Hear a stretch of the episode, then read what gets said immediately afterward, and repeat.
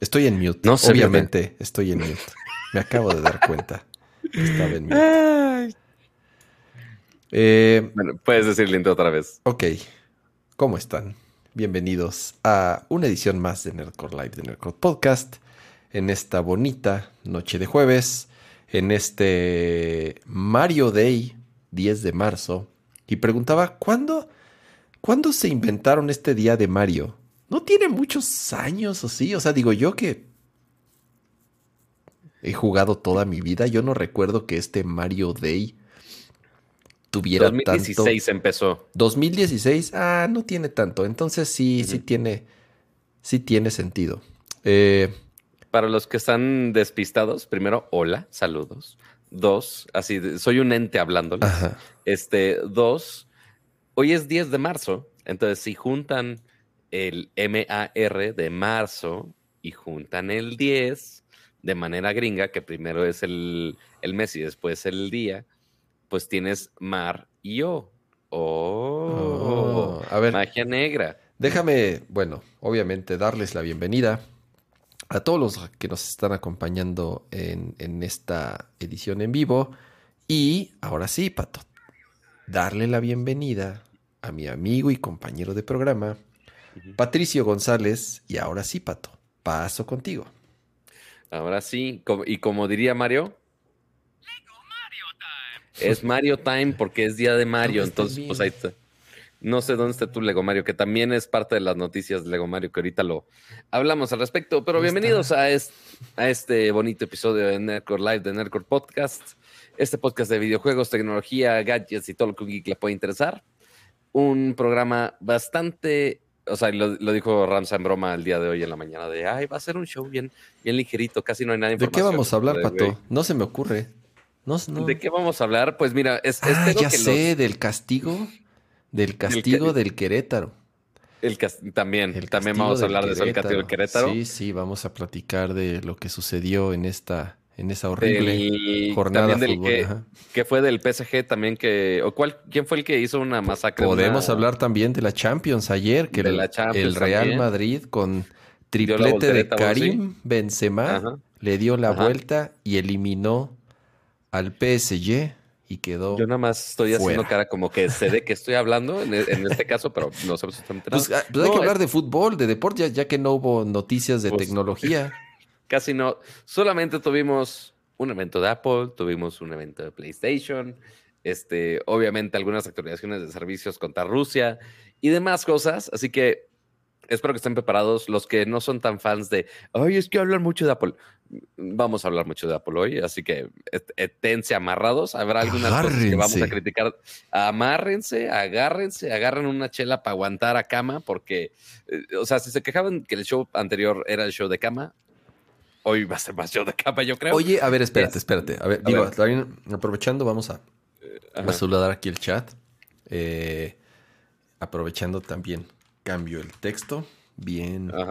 Bienvenidos a Nerdcore y, Y también aprovechando todos estos cambios técnicos, ahorita nos topamos con un error rarísimo de OBS, que no sé por qué no estaba cuadrando el audio. Problemas de audio, para variar. Ajá. Pero no sé, rarísimo. O sea, ya lo debogueamos, desinstalamos, instalamos cosas, no nos solucionó. Entonces ahí está medio parchado, que ahorita parece estar bien. No tenemos ahorita musiquita por medio, ya sabemos, pero este, igual si en algún momento no nos escuchamos Cama yo o algo así, ya saben que nos, encanta estar arreglando esto on the fly, pero pues el, chiste es, tener el, show más producido posible. Y la otra es los niveles. Como tuve que agregar todos los canales por separado, o sea, ah, usamos como una especie, bueno, uso como una especie de mixer para ajustar los niveles en donde llegan todos los distintos canales. Ahorita los agregué manual, uno por uno. Bueno, uno por uno, nada más la de voz de Pato y mía, porque como notan, no hay música, obviamente no hay música. Em, entonces avísenos si se escucha parejo el audio. Porque esa es la otra. Dicen que nos escuchamos disparejo. Si es, cierto que yo estoy monitoreando y estoy viendo a, dónde llegan los, niveles y según yo los dos estamos en el mismo rango. Entonces, eh, avísenos si me escucho yo muy alto o si Pato se escucha muy alto o muy bajo y yo aquí medio le ajusto y ahí le vamos. Ahí le movemos todo para arreglar el show, ya saben. Este. ¿Empezamos con este, este programa ligerito? ¿o pues empezamos porque ya van a dar las 10 y, y, no sé qué no sé qué para tanto de esto. Y, sale, y pues bueno, para empezar, saludos al chat que, como siempre, en vivo. Para los que están escuchando la versión ya grabada, pues bueno, estamos ahorita totalmente en vivo, entonces aquí está el bonito chat. Algunos miembros del canal, como Max Marcos, ya con su icono de los 12 meses de, membresía de Nerdcore Podcast. Así que felicidades a los que ya llegaron al, año de apoyarnos por acá. Muchas, muchas gracias. Bienvenidos a todos. Que si Gesiel, que si Juan Mares, que si Max Marcos, que si, que si el Rubio, etc, etc. Pero bueno, ahora sí que más. Eh, pues vamos a empezar, yo creo, ya con los temas de una vez. Y arrancamos tal cual, ¿no? Con, con, el evento de Apple para irnos por. por en orden. En, en, en orden. Y justo platicábamos el, show pasado, obviamente eh, comentamos ahí algunos rumores. Eh, y que muchos estuvieron mal, de hecho. Sí, por supuesto que estuvieron mal. O sea, te soy honesto, fuera del iPhone SE, que ahí sí ya... Ese ya era de cajón. Ese era de cajón y prácticamente todo lo que platicamos el show pasado es lo que mostraron. Digo, ahorita nada más comentaremos así rápido exactamente qué, cómo fue el anuncio. Eh, un par de sorpresas, pues buenas, ¿no? Eh, y, yo digo que arranquemos, vamos a tratar de juntar, como te puse ahí en, el, en el, documento Cuacuac, eh, el primer segmento, el primer segmento del, del, stream, ¿no? Arrancaron con, con Apple TV. Eh, Apple TV pues es un servicio que como saben arrancó un poco flojo, honestamente, no tenía mucho contenido, pero también era gratis. O sea, no podíamos quejarnos mucho porque lo abrieron. Bueno, gratis, a los que habían comprado un device. Gratis entre comillas, así es. Si comprabas un dispositivo de Apple, te regalaban un año completo, ¿no? No sé si eso siga. No sé si eso siga. Creo que. Menos tiempo, menos tiempo, pero sí. Ya, ya viste que no cargó el, el, el pato, se quedó hasta ahí un, Tu compu de plano hoy dice. hoy de plano, hoy de plano, sabe que se va, sabe que se va. Entonces, como sabe que se va, está diciendo, este, eh, ponme atención, ponme atención. Entonces. Quiéreme antes de que me vaya. Igual te voy a poner la, la, liga donde ahí está como todo en conjunto. Este, pero. Sí, ahorita, este, ahorita pues voy a ir poniendo en el, en el, en el browser. Este... Sí, porque eventualmente queremos ver todo lo que presentaron, ¿verdad? Pero sí, de, Apple TV empezaron muy lento cuando fue justo el lanzamiento de, del servicio y en su momento, como no había tantas cosas, dijeron, ah, pues es gratis, entonces nadie se va a quejar de nada. Y ahorita, obviamente, la pelea al streaming ya está más densa, ya le están metiendo mucho más contenido, ya las pruebas gratis son mucho menos tiempo. Eh, y pues sí, ahora ya quieren generar ingresos de todo el servicio, ¿no? Y ahora, aparte de que se han agregado mucho contenido de series este, y películas, o sea, realmente sí tienen ya, no, no, obviamente no llega a nivel de Netflix ni otras, pero ya tienen más contenido, ya está más decente. Pero este, lo que están intentando hacer ahora es, están experimentando con eventos en vivo, lo cual eso no habíamos visto dentro de Apple TV. Y están empezando igual con una cosa súper nicho y súper gringa. Eh, y estamos hablando del MLB, que es el Major League Baseball, la liga de béisbol de, de, Estados Unidos. Y van a tener un par de partidos en vivo en exclusiva por Apple TV Plus. Entonces, igual es otra de las tantas razones. Es, digo, igual de extraño como ahorita, si no me equivoco, es ¿qué? HBO Max el que tiene los partidos de Champions, algo así. Sí, sí, sí.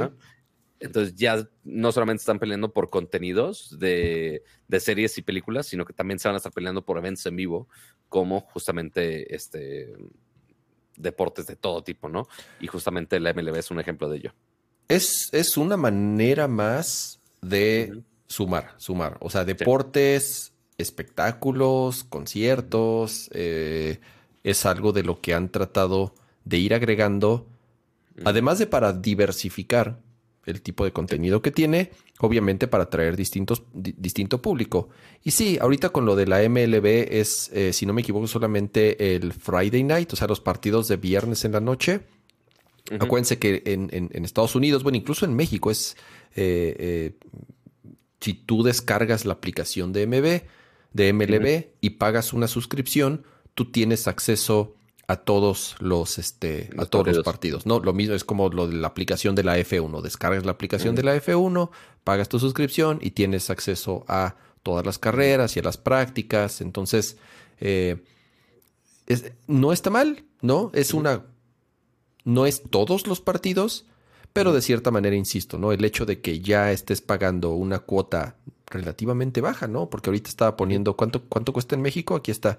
69 pesitos al mes Ok. Eh, nada más. Que sí los más baratos igual por el por la cantidad de contenido que tiene. Así es. Eh, ya cada vez hay más contenido, Pato. Hay series muy, muy buenas. Eh, ya les hemos recomendado un par. Ted Lazo es un madrazo multipremiada. Hiciste un verso sin esfuerzo, ¿no? Exacto. Ted Lasso es una multipremiada. Es ahorita de las series más exitosas, no nada más de Apple TV, sino en general. Eh, ya acaban de anunciar que viene la, tercera temporada. Y además un montón de películas y de directores importantes y producciones exclusivas que también ya están compitiendo para Oscar, ¿no? O sea, hay películas, si no me equivoco, creo que eh, eh, hay, o sea, hay películas de, este Steven Spielberg que, que, van a estar nominadas. entonces, y con actores de, y series y películas con actores de renombre. O sea, sí, tienen, sí, sí. Sí tienen cartas con las cuales defenderse.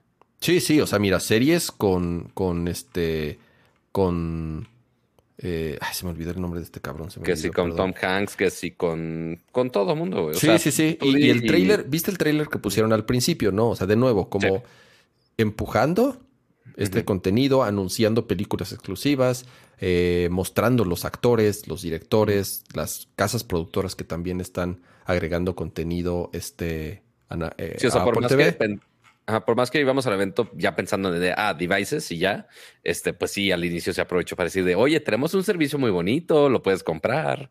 Este, y pues sí, obviamente resaltando pues, todo el contenido que le están empujando.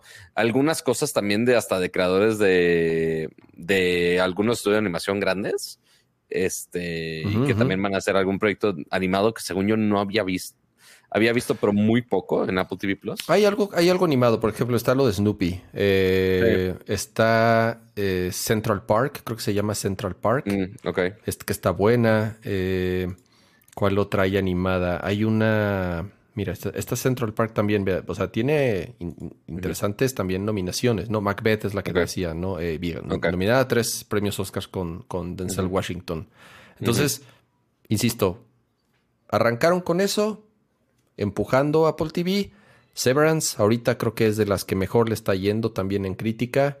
Eh, creo que por lo que cuesta, es una muy buena opción. Si compras un dispositivo de Apple, te dan tres meses. Es más, si tienes, si tienes un PlayStation, te regalan seis meses. Yo por tener PlayStation Plus me regalaron seis meses de Apple TV. Es muy cierto. Y creo que también si tienes una tele LG, si no me equivoco, también te regalan tres meses. Ahorita lo están empujando por todos lados, ¿no? Entonces, este sí, Servant está muy buena también. Eh, Hagan su este listita de series que tienen que ver. Así es. Así En, los pocos más que usen. Ese documental, bueno, no es documental, es, es un programa especial de la historia de los Beastie Boys. Está increíble. Digo, yo soy muy, muy fan de los Beastie Boys, entonces me, encantó. Insisto, eh, yo creo que no es un desperdicio tener Apple TV. Incluso pagarlo por 69 pesos, creo que no está nada mal, ¿no? Eh, de ahí con qué se siguieron, Pato, con el iPhone. Primero con los, nuevos colores, ¿verdad? Exactamente. Sí, los iPhones que ya teníamos, o sea, los iPhones 13 y iPhone 13 Pro, es únicamente una actualización estética porque tenemos dos acabados nuevos que son en color verde. Literal, en el iPhone 13 y 13 mini tenemos este color que estamos viendo en pantalla, que es el color verde, eh, que según yo va a estar en preventa, si no me equivoco, la siguiente semana en Estados Unidos. Este, igual, mismo precio, no tiene nada de especial, no es como un Product Red o alguna edición especial extraña, es nada más simple color verde, porque el Product Red ya lo teníamos. Y también va a ser para la versión 13 Pro, también va a haber un nuevo verde, pero es, pues, como saben, ligeramente distinto porque el acabado es distinto. Clarito. Es, es verde alpino según el nombre oficial. Pero son dos fregados teléfonos verdes y ya. Aquí está. Es todo. Es, ahí se ve la parte de atrás. Muy similar a un verde que ya había salido antes, ¿te acuerdas, exacto, El del año pasado, el, el color flagship del año pasado. Antepasado, sí, correcto. Antepasado. Entonces, tampoco es que sea así súper novedoso el color. A mí no, no, no sé. Es el color verde. ¿Qué van a inventar del color verde? Está, está como, mira, también honestamente los colores de los del Pro son muy aburridos. Me gustan más los colores del 13 normal. Están, son mucho más brillantes, más vivos. Y este, bueno, como es la línea Pro, entonces este son mucho más, apagados los colores. Eh, creo que el más bonito es el grafito y dentro de todos es obviamente el más aburrido todavía. No, yo creo que plateado es más aburrido. Bueno, no lo sé. No me encanta. En cambio, los colores del, iPhone 13 normal eh, a mí me gustan más, ¿no? Luego. Pero, bueno, si no han comprado un iPhone y quieren uno verde, pues bueno, ya van a tener la opción. Es raro. O sea, está interesante esto. Y no es la primera vez que lo hacen, que a los seis meses sacan.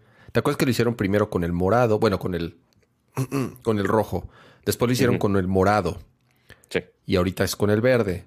El morado estaba bonito. El morado sí me gustaba.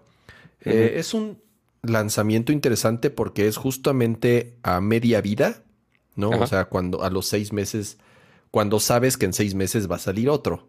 Entonces, si es así como de, si no me compré un iPhone 13 o 13 Pro cuando salió, como, ¿para qué me compro uno ahorita si sé que en seis meses va a salir uno nuevo? Porque no es que hayan bajado de precio.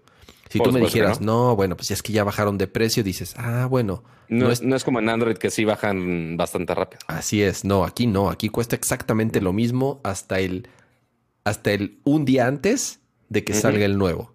Entonces, eh, sí, yo, me, yo honestamente digo, además de que el color no me encanta, pues ya, digo, ya me aventé seis meses con mi iPhone 12 todavía, entonces... Si tienes que, cambiar forzosamente de teléfono, si te toca el cambio de plan. No, me esperaría. Por alguna razón. Me esperaría. Ah, o sea, por eso, si estás así amenazado con pistola y con navaja, de güey, tienes que cambiarlo ahorita. Ok, está bien, cambio el color que quieras, fine, pero pues sí, no, o sea, sí, recuerda que seis meses va a cambiar el modelo.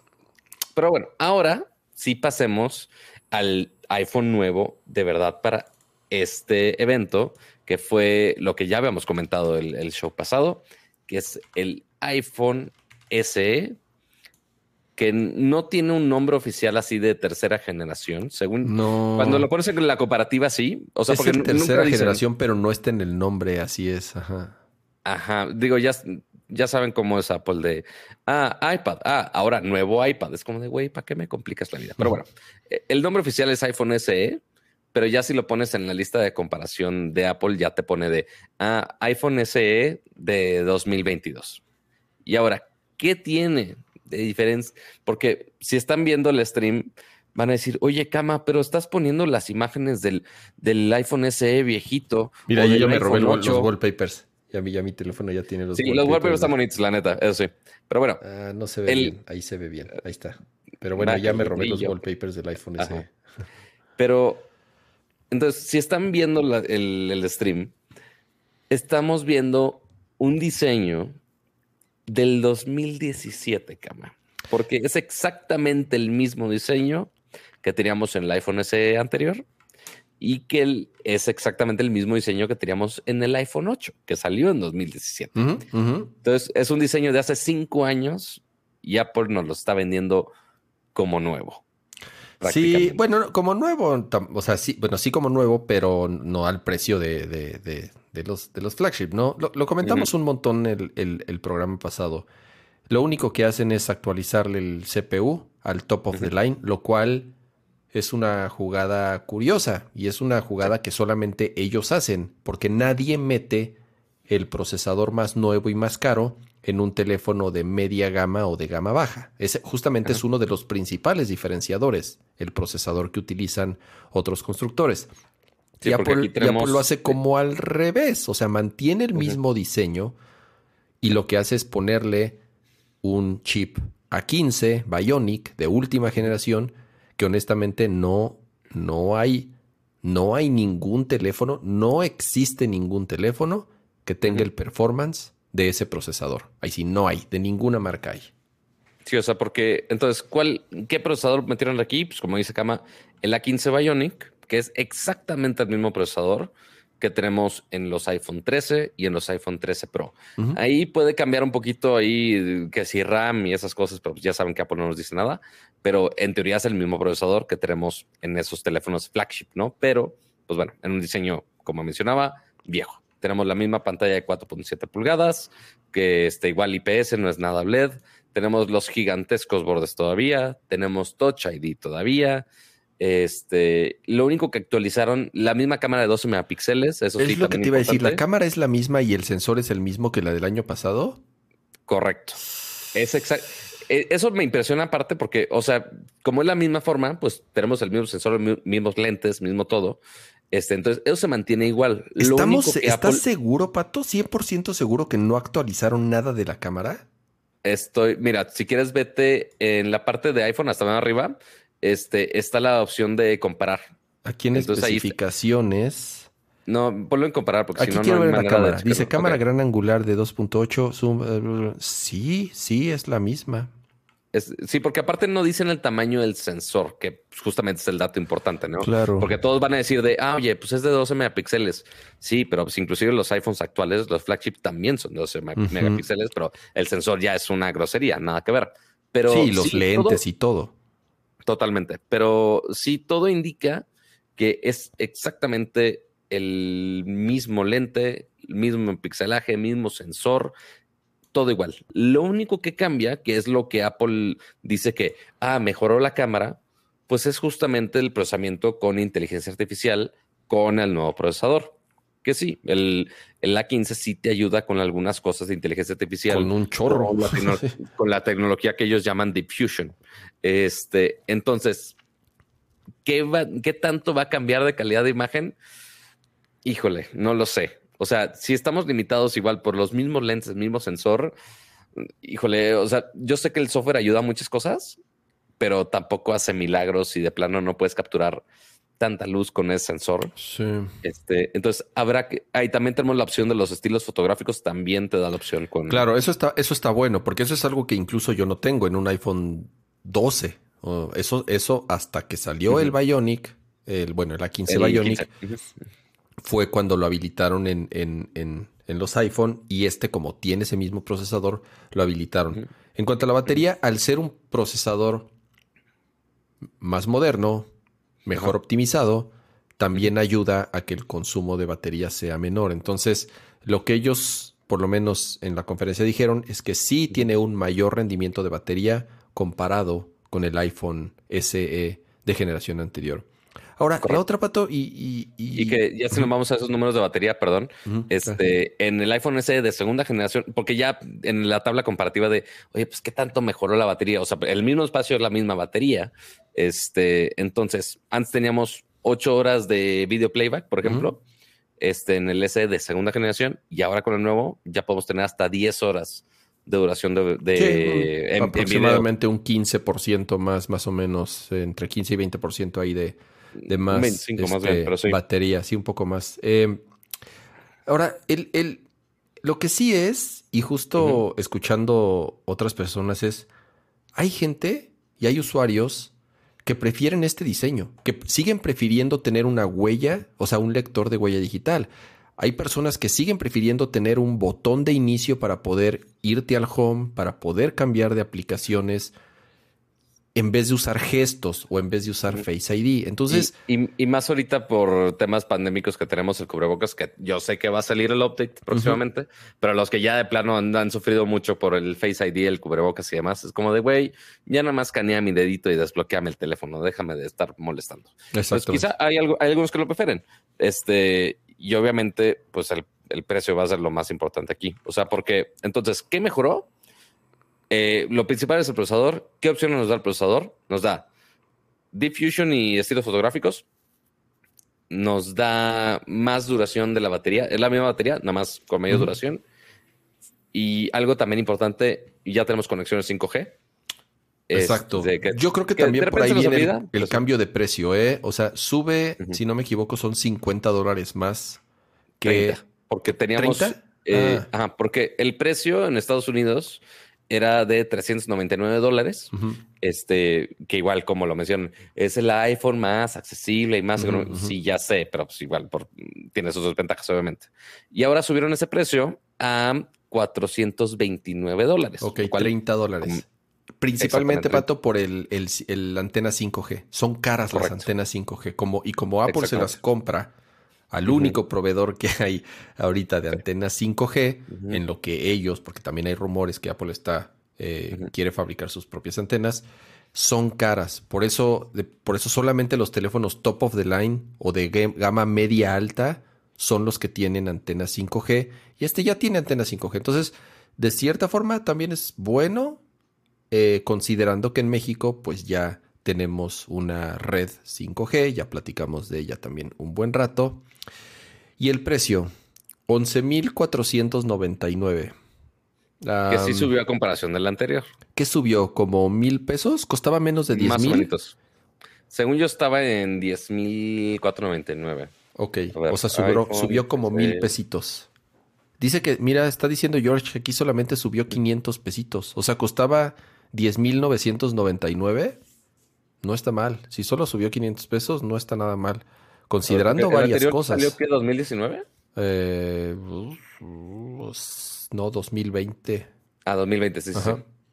Este, porque siempre agarro las notas de Shataka para compararlo, jejeje. Este, salió en 11 mil pesos. Entonces sí, ah, nomás subió 500 pesos. Subió 500 pesos, nada mal. O sea, por la antena 5G, por el CPU que trae, eh, por el cambio del dólar que subió, por la inflación, Pato, la inflación, no, por, digo, por varias cosas, ¿no? Por, todo, por, la vida lo que ha sucedido, pues prácticamente respirar, cama. casi, casi pues, dos años que salió la versión anterior. Entonces, no está mal, insisto, tal vez comparado con otros teléfonos de otras marcas, eh, por el mismo precio, sí, igual en, diseño te llevas algo más moderno, te llevas una mejor pantalla. La pantalla de este iPhone ya es vieja, si no me equivoco es Totalmente. 720p, o sea, no es una gran pantalla, se ve muy bonita. Por el tamaño que tiene, se ve muy bien, pero sí hay otros teléfonos tal vez con mejores pantallas. O sea, eh, hay teléfonos con mejores cámaras, ¿no? Ajá. Pero no hay teléfonos con mejores procesadores y no hay teléfonos que te van a garantizar seis años, por lo menos seis años de updates, ¿no? Correcto.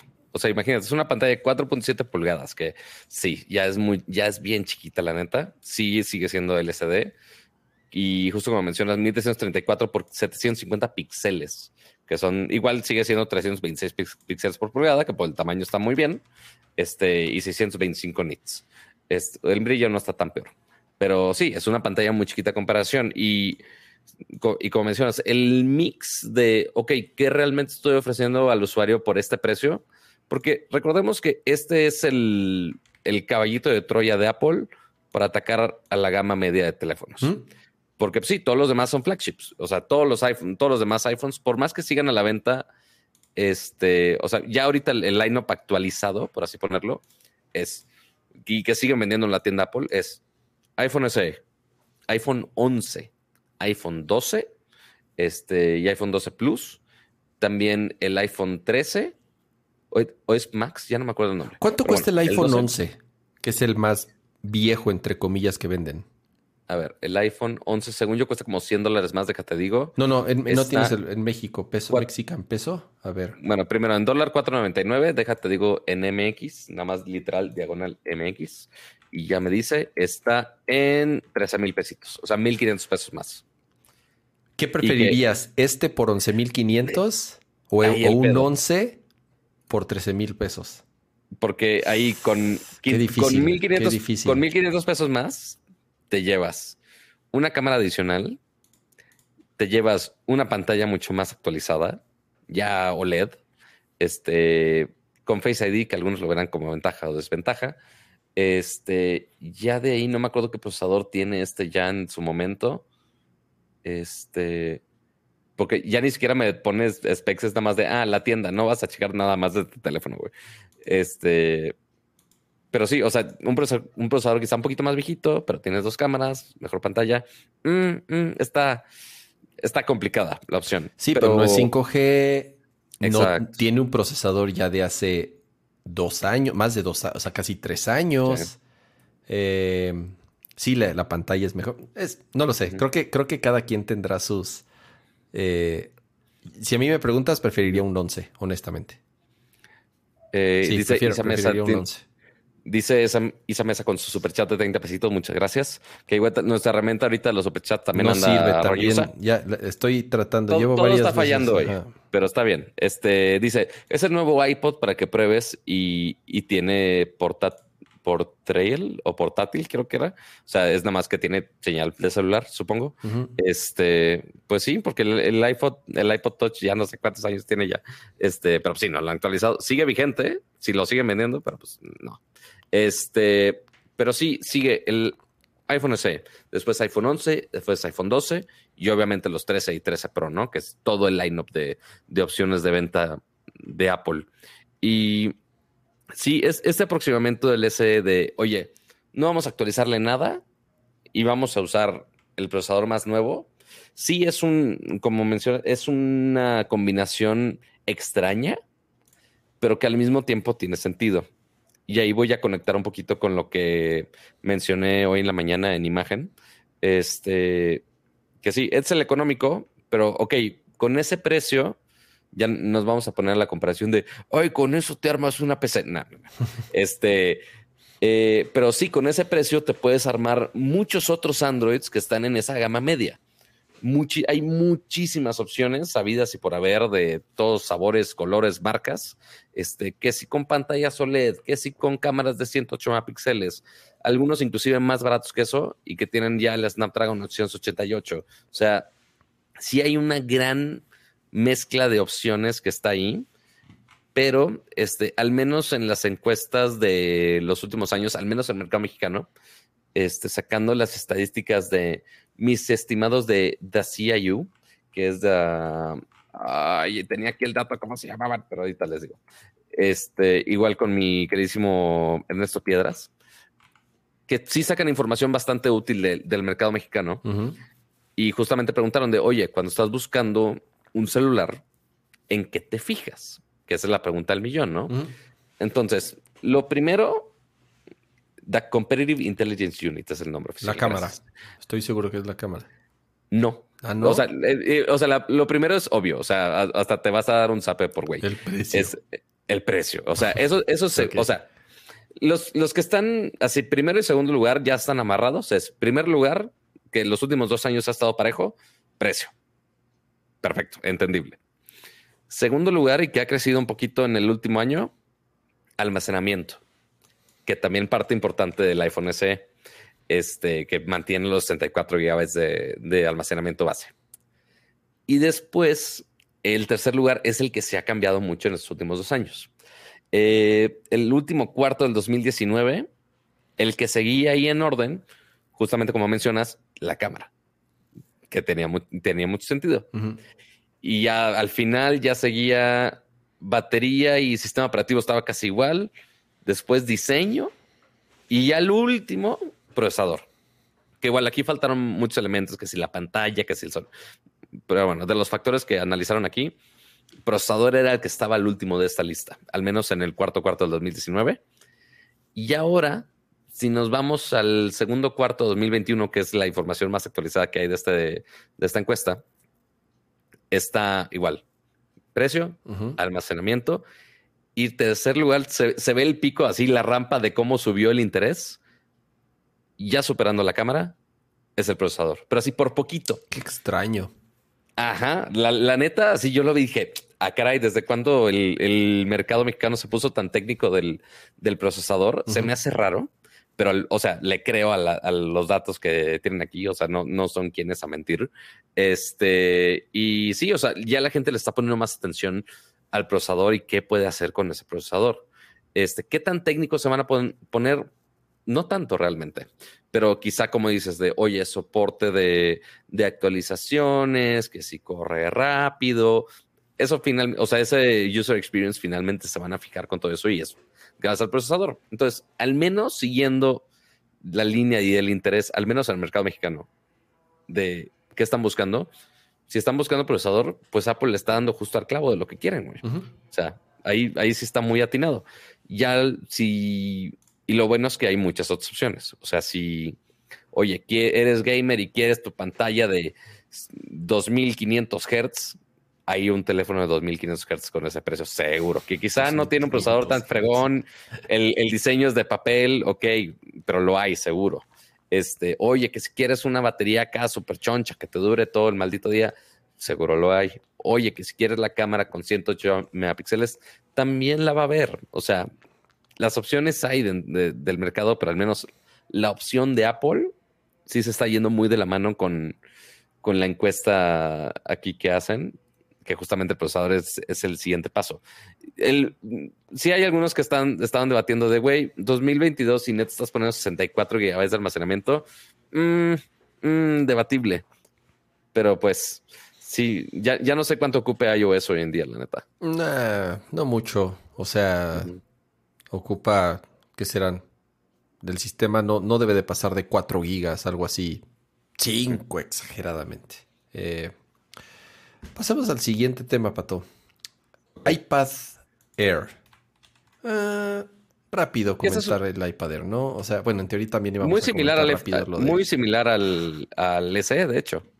Muy similar, exactamente. Y tal vez aquí lo único interesante es que ya la diferencia entre un iPad Air y un iPad Pro, ya, ya realmente, o sea, la distancia es muy corta. ¿Por qué te comprarías un iPad Pro? ¿Por, ¿Porque tiene cuatro bocinas? ¿Porque tiene promotion, tal vez? Yo creo que lo del promotion sería lo único. Acuérdate que las, eh, ya ahorita la nueva iPad Air ya tiene el chip M1. O sea, es, es, el chip más rápido que puede tener un dispositivo iOS. O sea, ni los iPhone, ni los iPhone tienen un chip M1.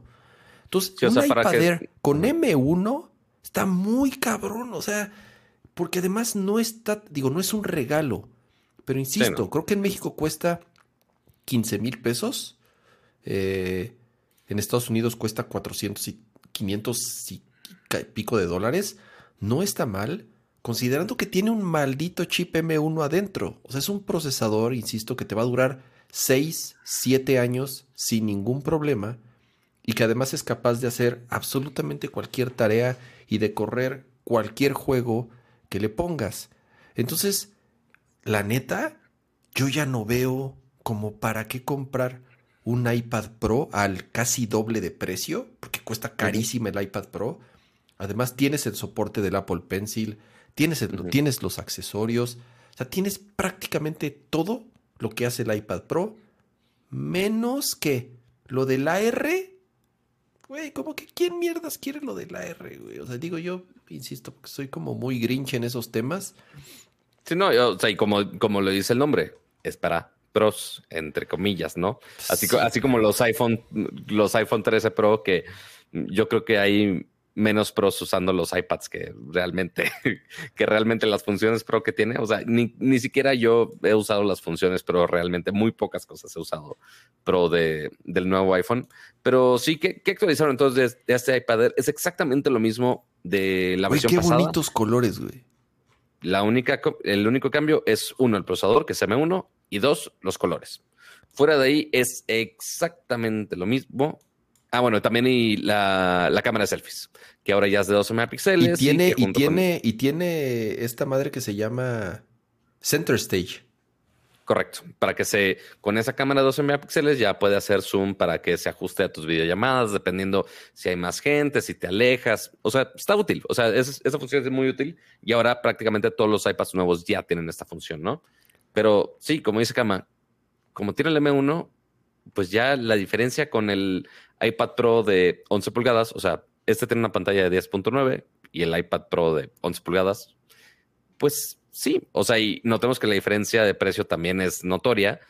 La versión de Wi-Fi de este iPad Air de quinta generación es de 15.500 pesos, la versión de Wi-Fi. Creo que de 64 gigas, si no me equivoco. Y también el iPad Pro de 11 pulgadas, que es muy parecido, también con este diseño sin bordes, sube bastante a los 21 mil pesos. Y pues tiene el mismo poder. Tiene una, o sea, ¿qué ventajas tiene la, la Pro?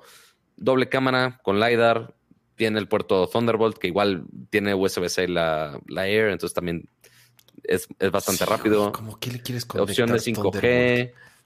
O sea, lo único que sí, el almacenamiento del Pro empieza a los 128. Ahí quizás se puede defender un poquito. Ah, ok, va. Pero, tampoco es que no puedas agregarle esa opción a, al iPad Air. O sea, Exactamente. Puedes, puedes, puedes subirle, puedes subirle. Tiene la, pantalla ya es HDR, insisto, soporta los accesorios. Güey, yo, la neta, no veo una forma en la que. O sea, ¿cómo ya es, justificaría ya recomendarlo?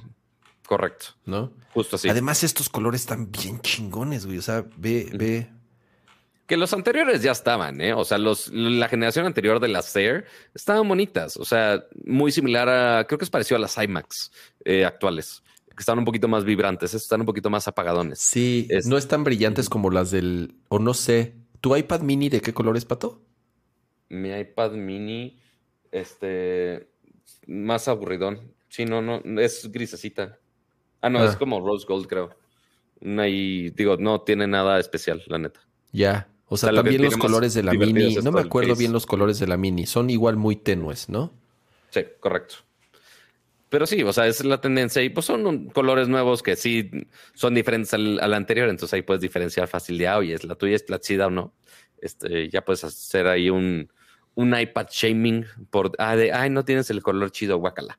Este, pero bueno, entonces es el, el prácticamente todo del nuevo iPad Air, una actualización muy leve, muy similar al SE, nada más mejoraron el procesador y la cámara de selfies y ya, se acabó.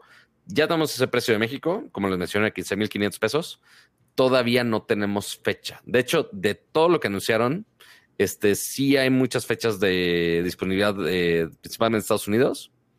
Aunque en México tenemos precio de todo, no hay fecha de nada. Ay, a ver, Pato, aquí, aquí, se mamaron, ¿no? O sea, el brinco es de 64 a 256. O sea. Entonces ya no está tan fácil, ¿verdad? El hacer el upgrade al, Pro. Es demasiado el brinco, güey. Si, no, si pendejos no son. Si brutos no son. That's, that's how they get you. Ajá, exactamente. Pero pues sí, ahí, o sea, ya sube a los 19.700 y ya el, ya son mil pesitos para el Pro. No, no, no. Si te compras una Air es porque vas a comprarla con el almacenamiento base básico, correcto. que finalmente va a estar streameando. Ajá. Bueno, o sea, va a estar streameando. exacto, no es que no es que la vayas a, llenar. Pesados, sí, no es que la vayas a utilizar. Si va a usarlo para... juegos, quizá batallas, es lo único. Sí. Este, pero bueno, ahí, están las opciones. No hay fecha todavía. de, del iPhone SE, el único que tenemos de fecha es que llega este año a México pero pues... No tarda mucho, o sea... No me tarda tanto. Antes y ahorita más por tema de, pandemia están tardando un poco en, en, que los productos salgan de Estados Unidos, pero incluso en el peor de los casos, como con las MacBook Pros, Pato, eh, fue de cuatro semanas. O sea, tampoco es que digas, puta, en tres meses y ya sabes. O sea, tardó, tardó cuatro semanas y más o menos dependiendo de los productos van, eh, cambia el tiempo que tarda en que se vaya lanzando en, otros países. México es de los primeros países después de Estados Unidos. En los, últimos años, como mencionan, en los últimos años siempre, siempre este, siempre México ha estado en los, en los primeros países. Entonces, no creo que tarde, no sé, exagerando un mes. Más o menos es lo que tardó el iPad mini, creo. Más o menos. Y los iPhones también. Los iPhones llegan el mismo día, güey, casi. Bueno, eso sí. Este, los, iPhones llegan el mismo día. Entonces, con este iPhone a lo mejor se tardan igual. Tres, cuatro semanas. No creo, no creo que más. Así es. Luego. Ahora sí. Ahora sí viene, ahora sí viene lo bueno. Mira, nada más llevamos 45 minutos de lo, de lo aburrido, de lo que a nadie, eh, de lo que en teoría nadie le interesa. O sea, que no, no están viendo el. Bueno, a, mucha gente le interesa el ese, pero, o sea, todo esto que mencionamos, que llevamos 45 minutos, Kama lo puso en un solo bullet. Dijo, güey, no le voy a dedicar más. Va a ser un solo bullet. Pero bueno, ahora sí, vamos con lo bueno. ¿Qué es lo emocionante? La sorpresa de... Ultra Combo. nunca jugaste Killer Instincts, ¿va, Pato? ¿No te tocó jugar Killer Instincts? No, ah, lo siento, chavo. o sea, la versión remasterizada de, no sabes qué es Ultra Combo. Sí, no, no, no se lo manejo, chavo.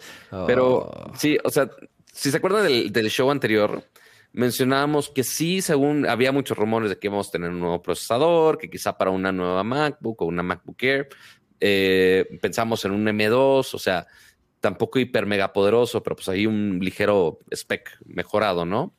Eso es lo que pensábamos.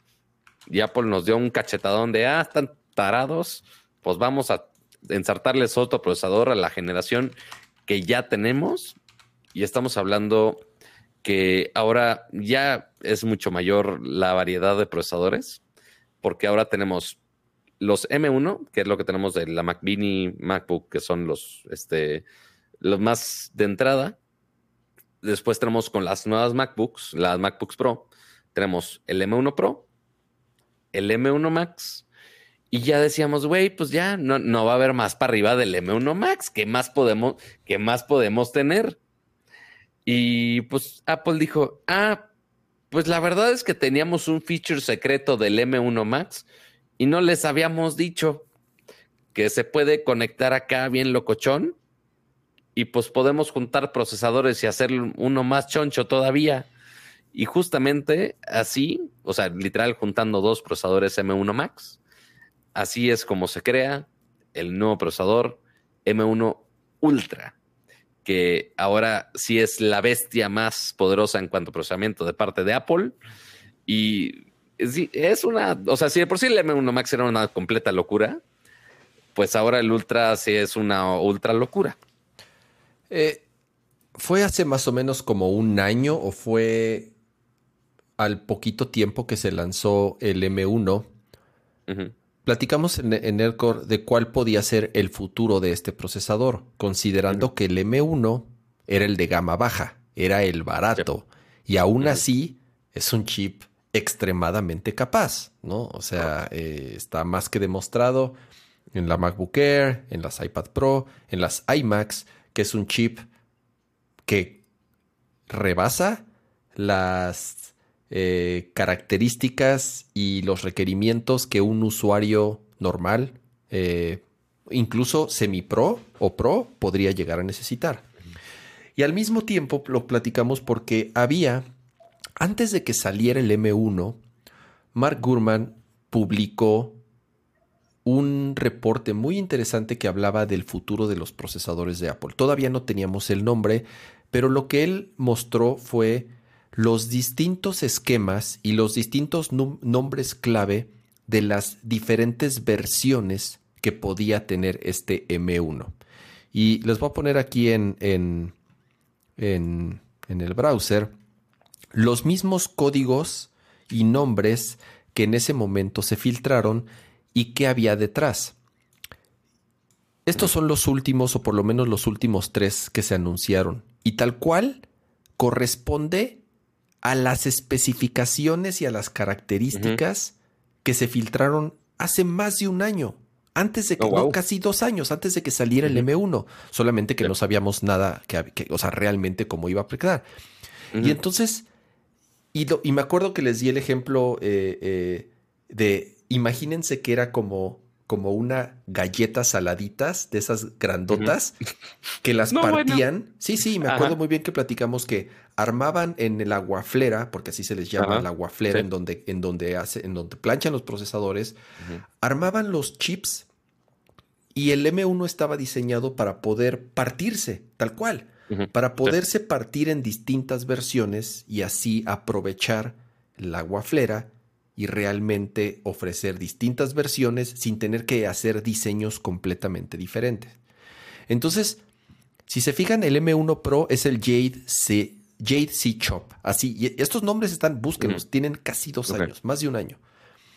Luego está el JC Die, que si se fijan, el M1 Max es tal cual, si se ve en la parte del lado izquierdo, son los mismos cores del CPU, los mismos 10 cores. La diferencia son los cores del GPU, que es todo lo que está del lado derecho. Si te fijas, la única diferencia es que tienes muchos más cores de GPU, ¿ok? Y aquí es donde dijeron, esto está muy cabrón, el M1 Max, o sea, pero sabíamos que quedaban dos códigos perdidos, que todavía no salían, el Jade 2C Die y el Jade 4C Die. Entonces, sabíamos que todavía faltaban dos anunciaron en la última conferencia el M1 Ultra. ¿Y qué es el M1 Ultra? Es el 2C Die, si se fijan. Por eso dice 2C, porque son dos chips M1 Max. Y si se fijan, es tal cual el mismo, eh, el mismo schematic, nada más que doble, ¿no? Digo, con la única diferencia es que pues está, o sea, están interconectados, están interconectados. Hay toda una banda de circuitos con los que están interconectados los chips de forma directa funcionan como si fuera un solo procesador. Y ese es, ese es el gran truco, que no necesita... En, cuando las computadoras tienen más de dos procesadores, y eso es algo que durante muchos años siempre fue un tema o un problema, es que los desarrolladores tienen que crear instrucciones especiales o tienen que crear tienen que hacer modificaciones a su software para poder mandar las instrucciones a un procesador o a otro. Es como los juegos que utilizan, que para aprovechar dos, tarjetas de video, pues tienen que tener instrucciones especiales para aprovechar esos recursos. Y aquí es lo mismo, ¿no? Las computadoras antes que tenían físicamente dos chips o cuatro o más, dependiendo, porque hay servidores que tenían más, pues tenían que ser tareas muy específicas que realmente aprovecharan ese hardware. La ventaja de esto es que funciona como si fuera un solo chip. Simple sí, o sea, si por si es hacer un programa con un solo procesador, o sea, imagínate con dos y todos los recursos, es un pedo. Y aparte, como mencionaron en la conferencia de, oye, el que estén conectados, manejar cómo están conectados, que si no es eficiente, que si gasta energía, es, realmente un problema. O sea, y justo lo comentamos en algún momento de, güey, si Apple saca el M1, ¿qué van a hacer para una, versión Pro o algo así? En algún momento dijimos de, güey, pues varios procesadores así juntos. Y sí, justamente es lo que están haciendo, pero de una manera mucho más unificada y funcional para todo mundo. Entonces, justamente el, o sea, desde el M1 Pro y el M1 Max, pues ya sabemos que son dos componentes casi iguales y el M1 Ultra son dos veces el M1 Max. Entonces ahí, pues es justamente una manera como escalable que tiene Apple para que funcione con más poder, pero que esté todo unificado y funcional. Entonces, sí está siendo una solución muy, muy, muy cabrona. Me acabo de fijar que este tweet es de octubre del 2021. Lo único que sabíamos en esa fecha eran los códigos nombre: JC Chop, JC Died, J2C. Pero este güey le atinó al M1 Ultra. ¿Ya viste? Sí, sí. O sea, sí le atinó al M1 Ultra, es tal cual lo que anunciaron. Dos M1 Max pegados, conectados entre sí. Y aquí viene lo interesante. Eh, viene, obviamente mostraron los benchmarks de esto. Es, está muy cabrón, pato. Están, busquen en Geekbench. Ya están en, en Geekbench los números del M1 Ultra. Lo subieron ayer mismo. O sea, barre tiene 30% más, entre 25 y 30% más performance que la Mac Pro Xeon de 28 cores que costaba o sea, creo que esa computadora, Pato, si la, si la configurabas, creo que costaba como medio millón de pesos. O sea, una, una, ¿me entiendes? Con el RAM a tope. O sea, eh, eh, o sea, 300 y tal. A ver, vamos, vamos a comprar. Es una. A ver, vamos a ver. o sea, está muy cabrón que este es un chip de este tamaño que consume, no sé, mucho menos energía. 70-80% menos energía que un Xeon de 28 cores y barre en todos los aspectos, no nada más en single core, sino que en multicore, que esto es, o sea, que es un, insisto, un procesador que cuesta miles de dólares. Entonces, eh, eh, está muy cañón. Pregunta Croman, dice, este es el tweet de Vadim Yuriev. No, este se llama Nico Rorschach. Mira, le voy a dar aquí back, le voy a cerrar.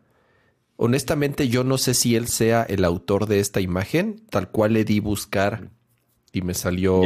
estaba buscando estos schematics y me salió su tweet, pero es de octubre del 2021. Eh, yo no sé si se robó la imagen o él la hizo, pero quien haya, esto, este, quien haya hecho esta imagen, por lo menos le atinó, al M1 Ultra. Ahora. Mira, Kama, si te ponías la, Mac Pro, la Torresota, en su momento, bueno, que la puedes seguir comprando, por cierto. O sea, si de plano un nivel lo pierde, quiero una Mac con Intel a huevo, fine, ok.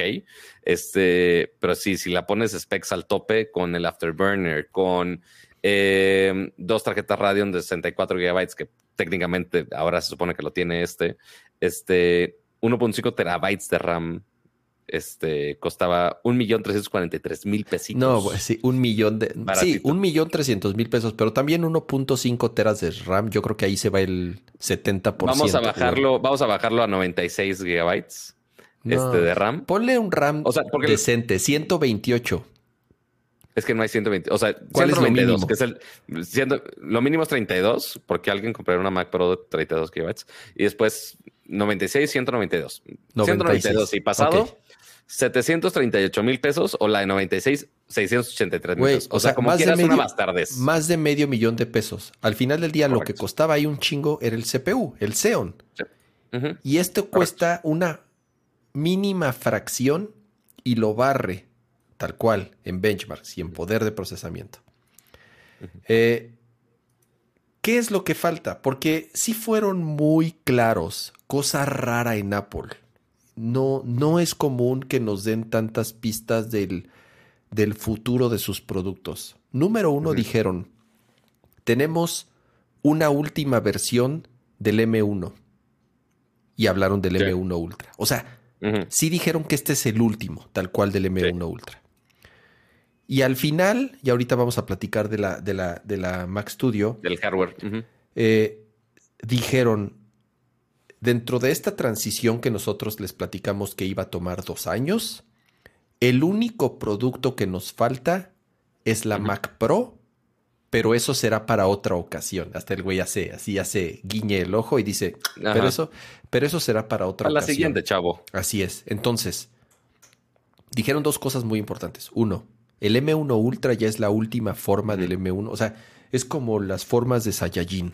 Tenemos el M1 es el Goku normal, el M1 Pro es Saiyajin nivel 1, el M1 Max es Saiyajin nivel. Este es el, el último, ya no hay, ya no hay ya no hay más niveles de Saiyajin del M1.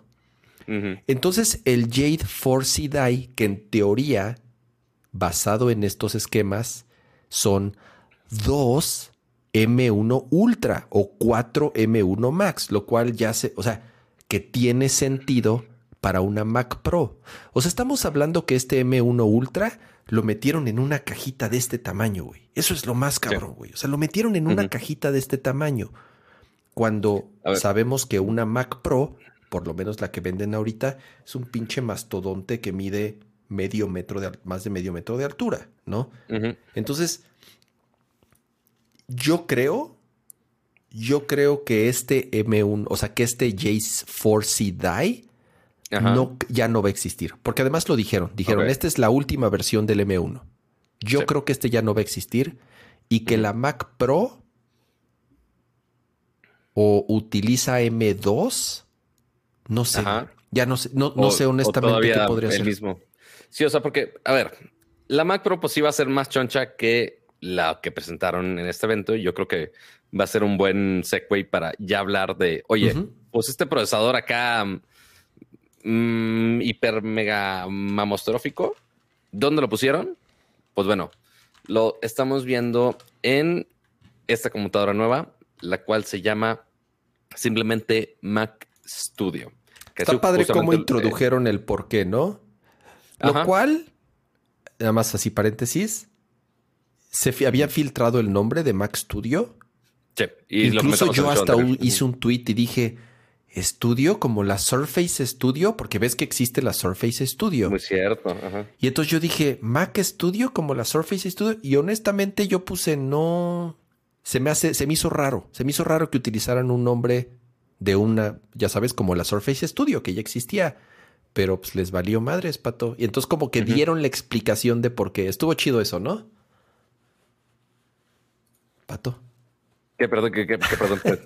me, fui por dos segundos, perdóname. Que, que estuvo chido cómo hicieron la introducción de por qué se llama Mac Studio. Correcto. Sí, o sea, porque eventualmente es como una transición y no al, al, punto de llevarlo tan pro.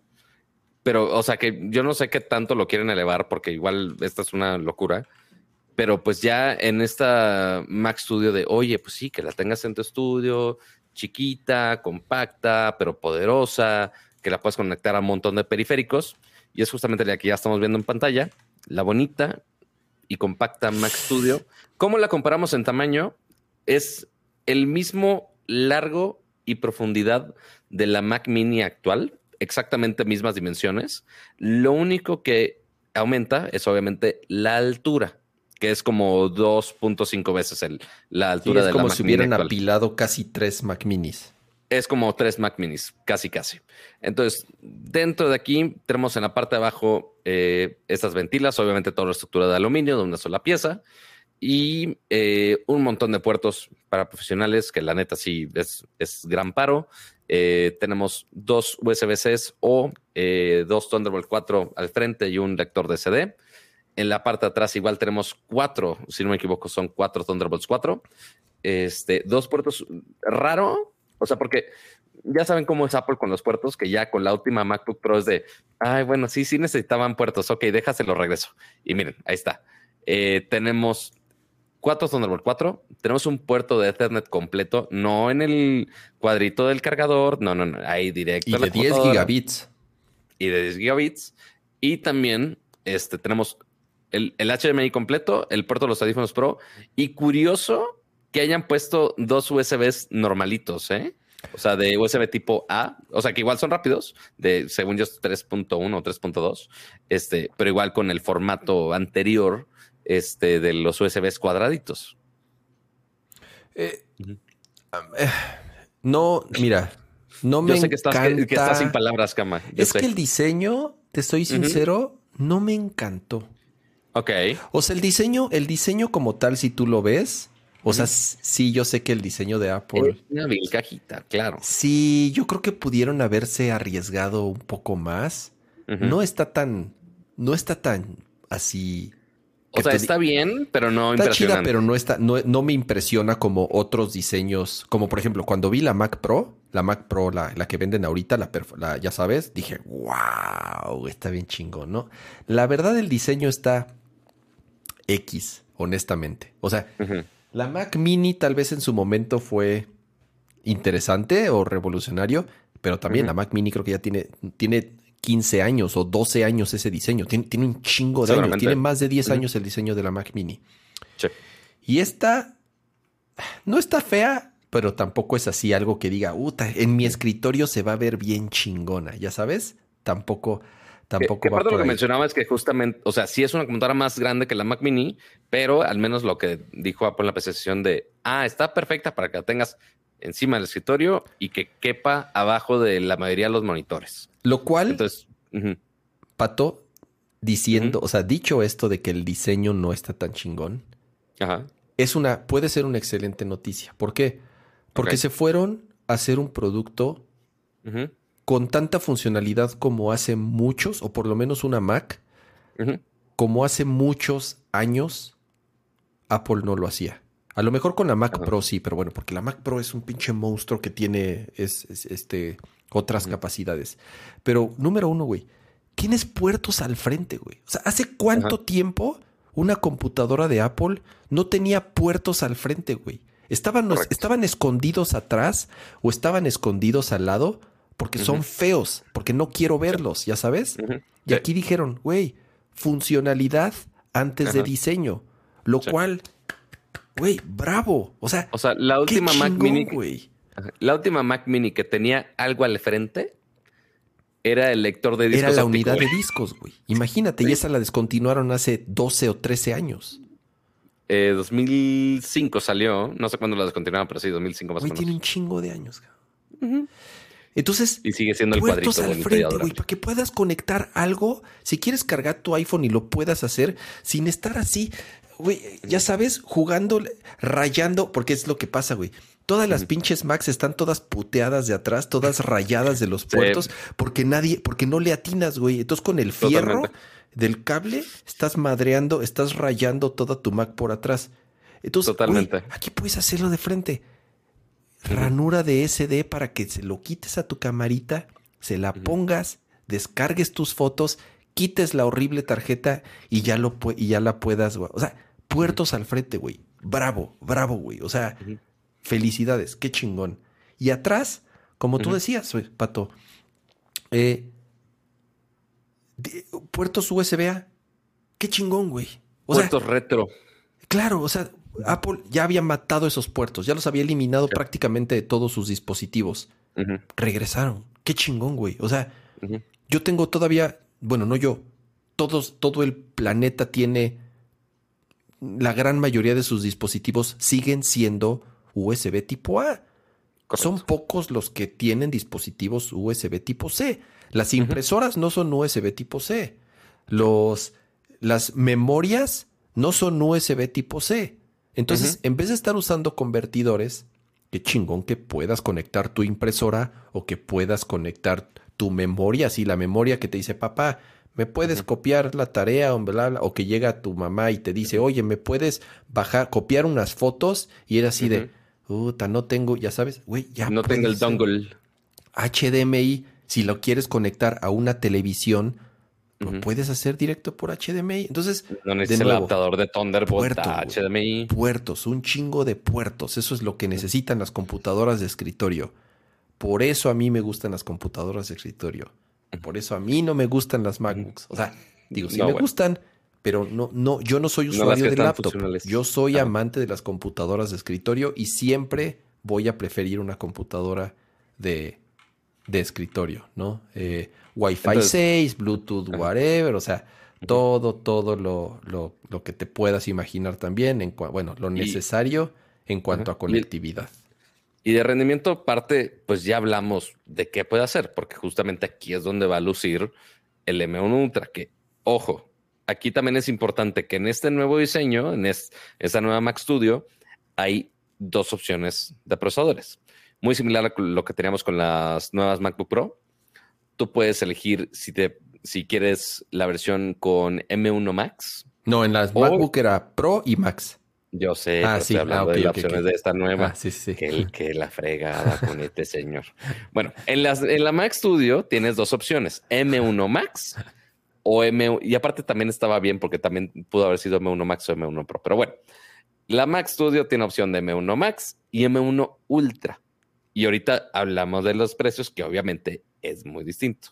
Que curiosamente, este, ya si te pones a checar las tablitas comparativas de los specs de, de ambas versiones, la, o sea que la primera versión pues, tiene un tope de, de hasta 64 gigabytes de memoria unificada, la otra con el Ultra ya puede trepar, como son dos M1 Max, ya puede subir hasta los 128 de memoria unificada, que ya si lo ponen, digo, que ahí compararlo directamente con tarjetas gráficas, pues está, ah, está curioso, pero al menos está Apple interesante, está, está, truculento el, el cómo miden el performance de, de los chips gráficos, porque sí depende mucho del uso. O sea, para las aplicaciones profesionales, digamos, tal vez ahí se sea una competencia directa. Pero también la comparan de pronto con una 3090, una 3080. Y, ahí es donde digo, sí, pero no, porque no puedo jugar. Ya, sabes, o sea, esas tarjetas son como para jugar y son muy diferentes. No, y aparte dijeron de, ay, sí, pues tenemos 128 gigabytes, este, como si fueran gigabytes de tarjeta gráfica directa. Es como de, mm, pues no es directamente la comparación, pero pues bueno, que mm, Apple que juegue con sus números, ¿no? Este, pero sí, ya lo puedes para 128. Pero la, también otra cosa curiosa de la diferencia de las versiones la versión de, digo, es una máquina de escritorio, entonces el peso normalmente no hace tanto problema, pero la versión con M1 Max pesa 2.7 kilos, pero la versión con M1 Ultra sube 3 a 3.6 kilos. Porque el sistema de diferencia por el sistema de enfriamiento, supongo, ¿no? Es, es un kilo de diferencia porque el sistema de enfriamiento cambia totalmente con el, con el M1 Ultra porque obviamente hay mucho más procesamiento de por medio y tuvieron que cambiar a otro material.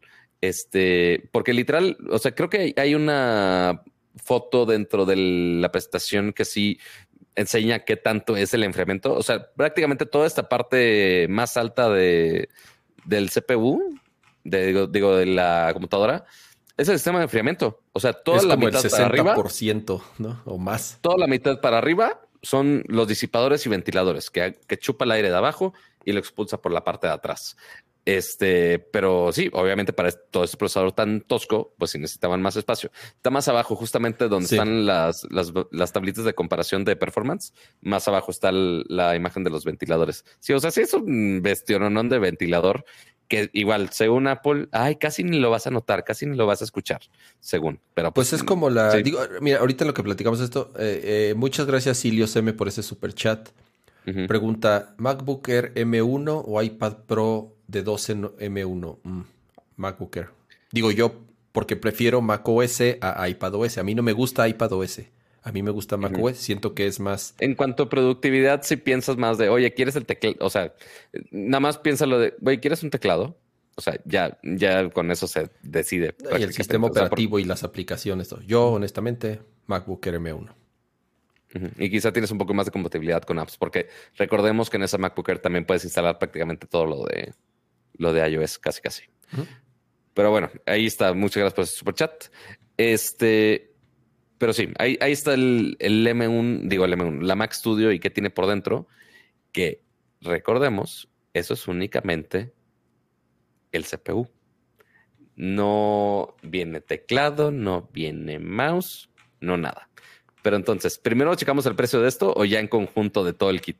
Estaba viendo que M1 Max, M1 Ultra, eh, mm. digo, hablamos ya de las diferencias de performance.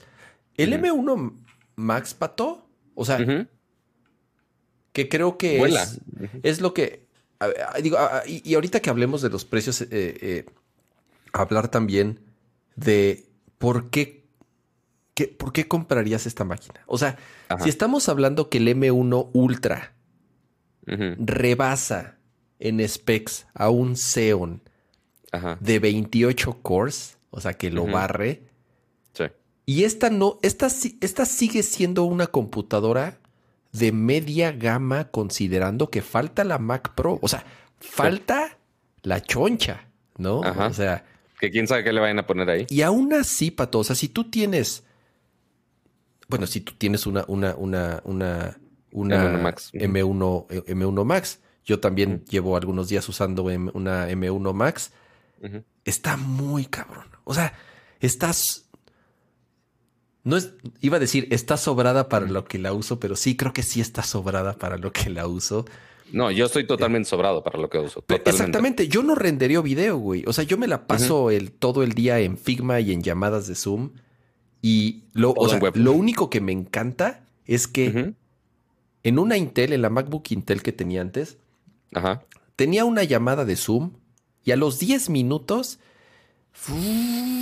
ya los ventiladores estaban a tope, llegaba a ochenta y tantos grados, casi 90 grados de temperatura el CPU y ya no podía hacer nada más. No podía hacer nada, no, podía hacer dos cosas al mismo tiempo por una videollamada. O en Figma, después de un rato, como Figma utiliza el GPU, se calentaba y se apendejaba y tenía que estar reiniciando, la reiniciando. Y era una MacBook Pro Intel, digo, de última generación, pero Intel. Güey, con esta, con la M1 Max, es así, tengo Zoom, música, video, YouTube, Figma, tengo todo abierto así, estoy, tratando así de, a ver, estoy haciendo lo posible para doblarle las rodillas. No puedo, güey. O sea, llega a 45 grados y utilizo el 19-20% del CPU y no hace nada de ruido. Y todo fluye así con dos monitores. A, o sea, es una belleza tal cual. Y todavía esta, güey, es el doble. Es el doble, porque son dos iguales. Entonces, con una M1 Max, ¿no? O sea... Sí. o sea, yo lo único que hago para explotarla y que suenen un poquito los ventiladores es con render de video, que pues, literal es lo más pesado que puedo hacer. Ahí sí se prende. Yo estuve hoy rendereando en After. Justamente dije, a ver, la voy a hincar. Y, estuve haciendo unos renders en After y ni así, pato. Es que bueno, digo, depende de la idea del render, pero, pero sí, no, sí se prende tantito y sí se calienta poquito, pero es, nada, obviamente, a comparación, ¿no?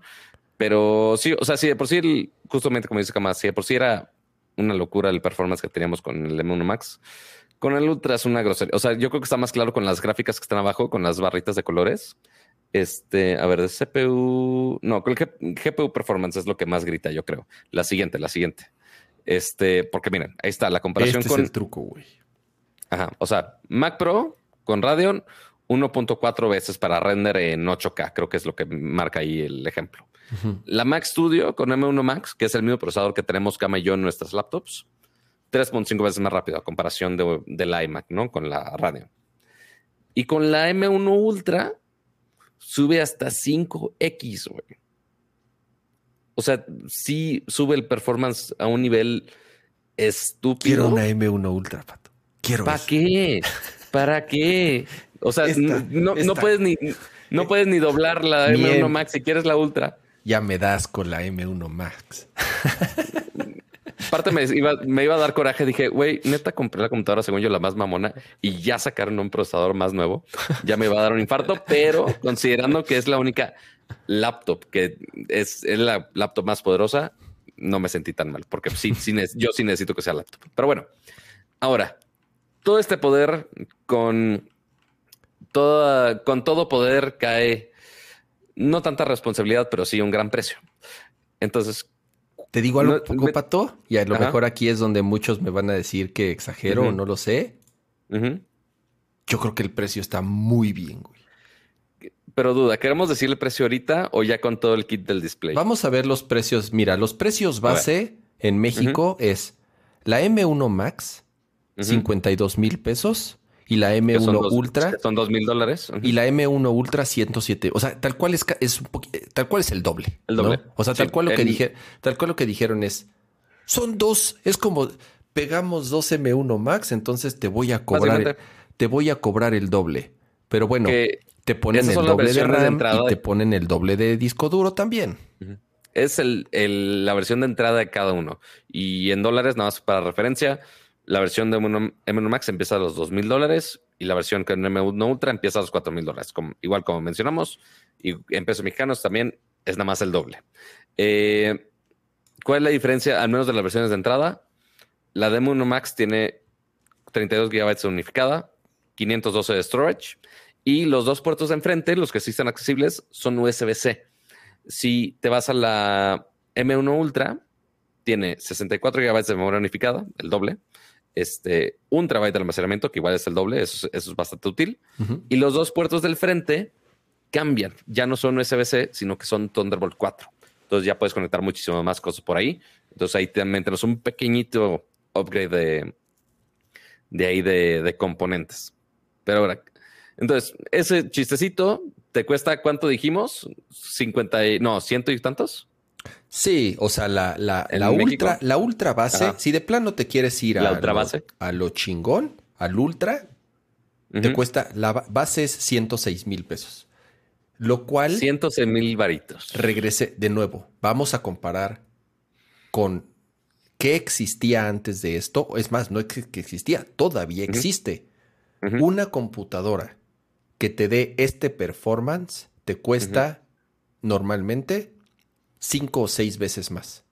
Así de fácil. Sí, pues te cuesta cinco o seis veces más. No, no, no hay de otra, no hay de otra. Si le compras un, un procesador similar, que ya sea un Xeon de 28 cores o un AMD de un, Epic, ¿no? Un Epic o un Threadripper así de los más bastardos que hay, que cuestan miles de dólares. El puro procesador cuesta varios miles de dólares. O sea, aquí ya lo tienes todo y además es más rápido y consume 70% menos energía, no se calienta, no hace ruido, está en algo de este tamañito. O sea, no está cara, güey. O sea, no estoy diciendo que es poco dinero. Para nada estoy diciendo que 52 mil pesos o que 107 mil pesos es poco dinero. No, es un chingo de si eres dinero. De esos que si eres de esos que necesita ese performance, sí es una ganga comparación de otros equipos que era lo que necesitabas para ese performance. Es que exactamente. O sea, si tú comparas lo que tenías que gastar por un equipo similar, es, estás pagando 20% o 15% o de lo que tenías que gastar hasta hace una semana para tener ese performance, tal cual. Y, más, si, lo comparamos ahorita en mercado de, PCs, este, a como están los componentes que todavía están muy altos, pues sí, o sea, es incluso, o sea, de Mac ya vimos que era ridículo llegar a ese performance, o sea, que era más de medio millón de pesos con la Mac Pro anterior. En PC, híjole, quizás se podría acercar más, pero igual sale caro ahorita con la con todos los componentes de, PC que están muy, muy, muy caros de, Una 3090, Pato, solita, Solita una 3090 ahorita no pagas menos de, no pagas menos de 70 mil pesos por ella. Totalmente. así de fácil. Yo sé que el mercado es lo que, que ese no es un precio normal, bla, bla, bla, bla, bla, si me dirán lo que sea, pero no la puedes comprar a menos precio que ese, tal cual. O sea, y estamos hablando de la pura tarjeta de video, ¿no? Sí, todo lo demás ya es una y total que es locura. Una madre que pesa más y está más grande que toda la computadora completa que aquí tienes. Correcto. Entonces, no está mal el precio, güey. ¿Cuánto cuesta la MacBook Pro M1 Max? ¿Cuánto cuesta? Eh, 106 mil. La base. está exactamente igual. M1 Max. M1 Max. La MacBook Pro M1 Max. No, creo que te estoy mintiendo. Dame un, segundo y te lo checo. Pero a ver, mientras nada más jugándole al. A ver, MacBook Pro aquí yo haciendo mi mismo. Mi Ahí está, mira, ya dice, Alan Carrillo: la MacBook Pro M1 Max de entrada cuesta 94 mil pesos. 94, la de 16 pulgadas, correcto. o sea, aquí estás pagando la mitad nada más porque no tiene display. Y teclado. Y batería. a ver, pero al final del día le puedes conectar el teclado que quieras y el, y el monitor que quieras. ¿Me, entiendes? O sea, no tienes que desembolsar, no tienes que desembolsar toda esa lana, ya sabes. o sea, no está eh, mal el precio, güey. Nada mal. Sí, o sea, ahí tiene sus pros y cosas que, oye, pues sí, Apple te está dando la opción de, güey, ya tienes tus monitores, está bien, conecta los monitores que tú quieras. Güey, ya tienes un teclado, conecta el teclado que tú quieras. No lo tienes, pues te vendemos un display, por supuesto, porque no vamos a perder el tiempo con eso. Y ya, nada más por curiosidad, a ver, Cama, porque esa que estamos mencionando, la M1 Ultra, ni siquiera es la más choncha. Esa que la base es con 64 gigabytes de memoria unificada, que es lo mismo que tienen nuestras M1 Max. O sea que ya es una bastardez. Es que además este estoy viendo que hay un mejor procesador, si es cierto. Sí, porque ya podemos llegar hasta los 128, por supuesto. Pero además del RAM es de 40, o sea, son 20 núcleos, de CPU y de GPU, la base es 48. Pero 48 núcleos para mí no es suficiente, Pato, porque Figma, Figma me consume un chingo. Entonces necesito 64 cores de video. Aquí está. Entonces le sumo ¿Por qué no? 27.500 pesos. ¿Por qué no? Y entonces no, 64 gigas ya es, es ya para, que se pongan a llorar con nosotros, amigos. Es para novatos. Quiero 128. ¿Un tera? Un tera. Un tera, pato. No necesito más de un tera. Yo soy. Ahorita, ahorita trépale. A ver, la, más choncha, ¿cuánto cuesta? La más choncha, ¿cuánto ah, no, bueno, si nos volvemos locos. Nada, sin software. El, 216. 216. 217 mil pesitos. Prácticamente la más choncha posible a vida y por haber. Sí es una. Sí es una locura, la neta. O sea que sí, la entrada M1 Ultra. Sí, está barata para lo que es. Sí. ¿La necesita alguien? Lo más probable es que no. O sea. Es que está muy cabrón, Pato. Ya no sé quién. Mira, conozco gente. Es el, es el mismo dilema que tuve justamente con la MacBook. Porque, ok, sí, de la, del M1 Pro al M1 Max, Pues sí, sí varía, principalmente eh, justamente como configuramos ahorita los cores de video, que pues, es lo que yo hago. Entonces se me hacía tonto de, ay, oye, pero pues no es el que está más choncho de video, conviene, no conviene. Y pues ahorita que estoy usando el M1 Max, que estoy rendereando videos, aunque sí es 4K, sí se queda muy corto para mi workload. Este, o sea, mi workload es muy corto para aprovechar bien el M1 Max, realmente. O sea, quizá con, con un M1 Pro me hubiera ahorrado bastante varo y como quiera iba a funcionar bastante bien.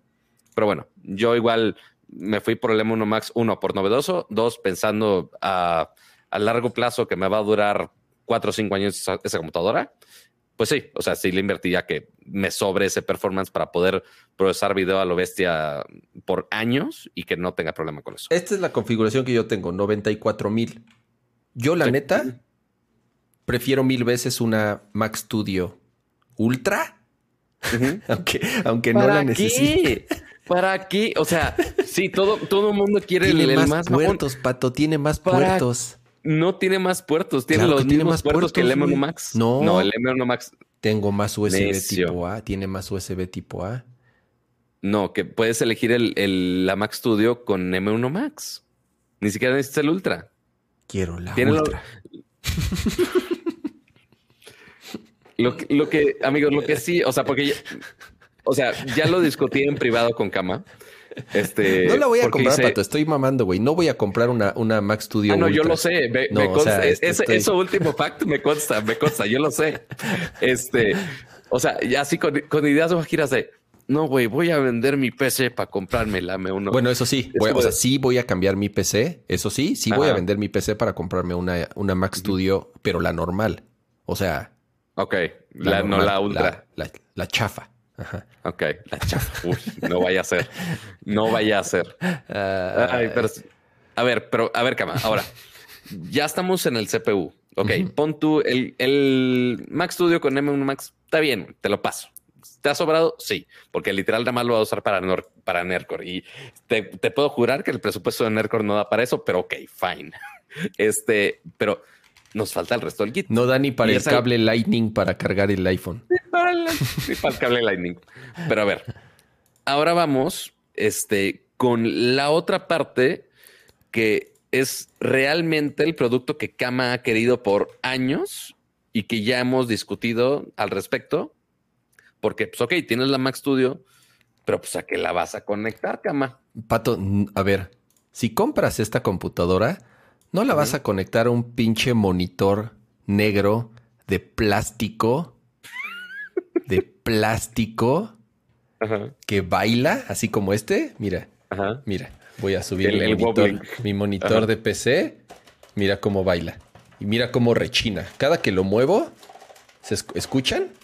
Es un monitor de hace como siete años que, por cierto, sigue vendiendo Acer. Y es, un, gran monitor, lo sigue vendiendo Acer. Ajá. Y es, eh, es muy buen monitor. Obvio estoy jugando, pero es de plástico. Sí.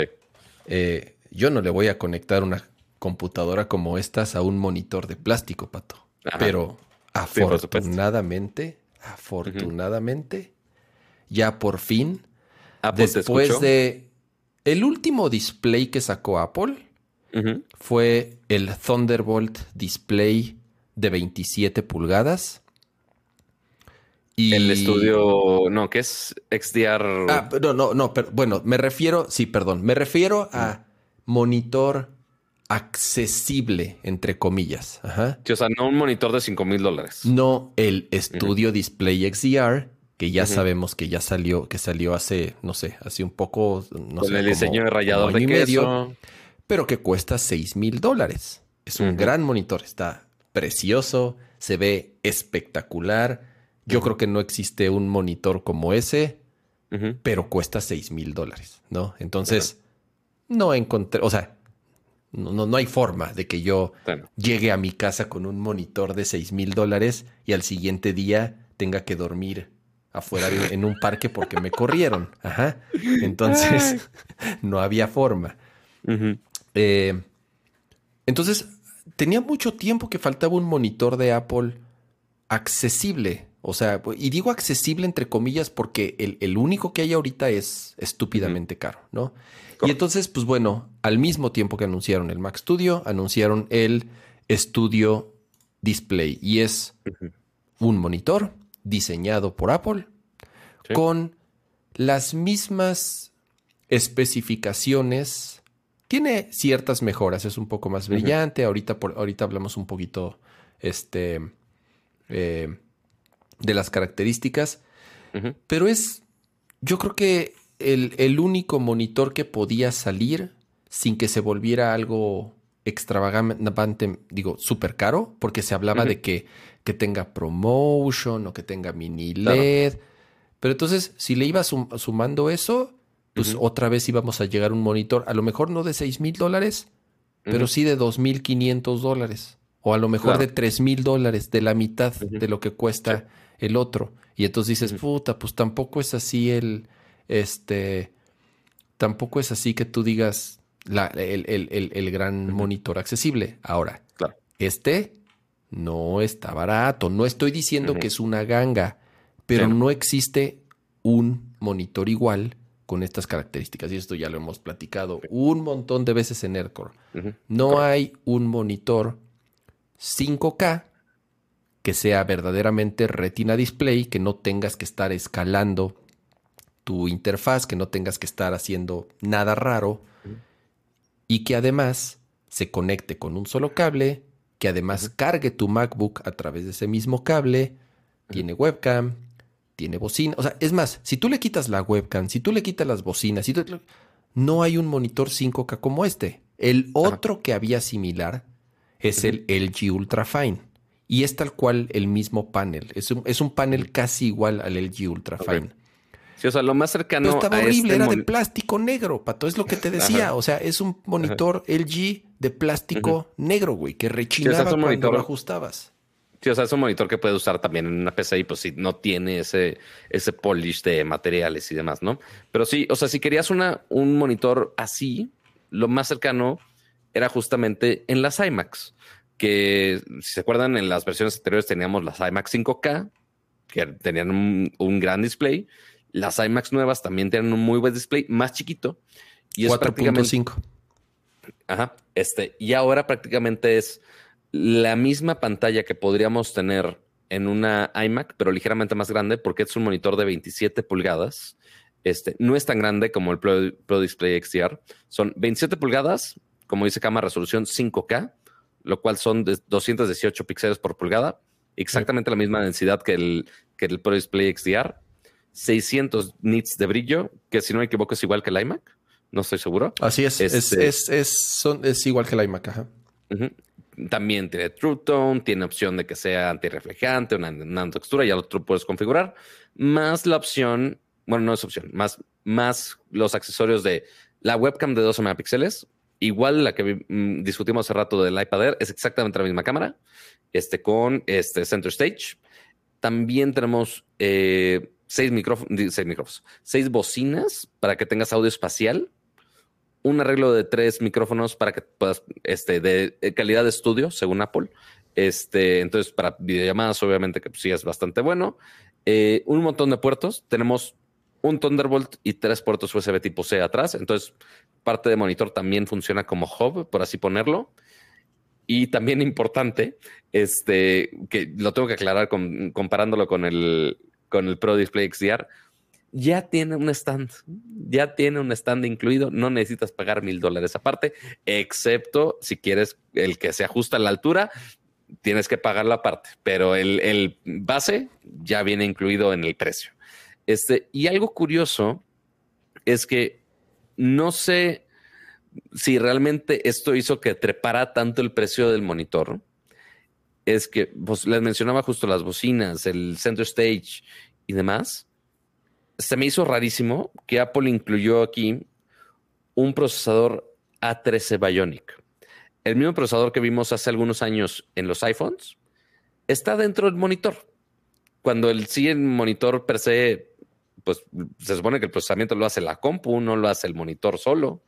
Pero sí, ahora le pusieron un procesador este, dentro del monitor que seguramente sí contribuyó un poquito más al precio, pero según Apple, que esto ayuda al desempeño de justamente estas funciones inteligentes de principalmente la webcam, las bocinas Y yo no sabía, pero también tiene opción de habilitar Hey Siri este, directamente al monitor.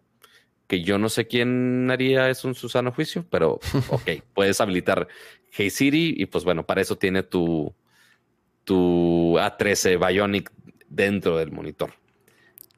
Mm, mm. Y a, ver.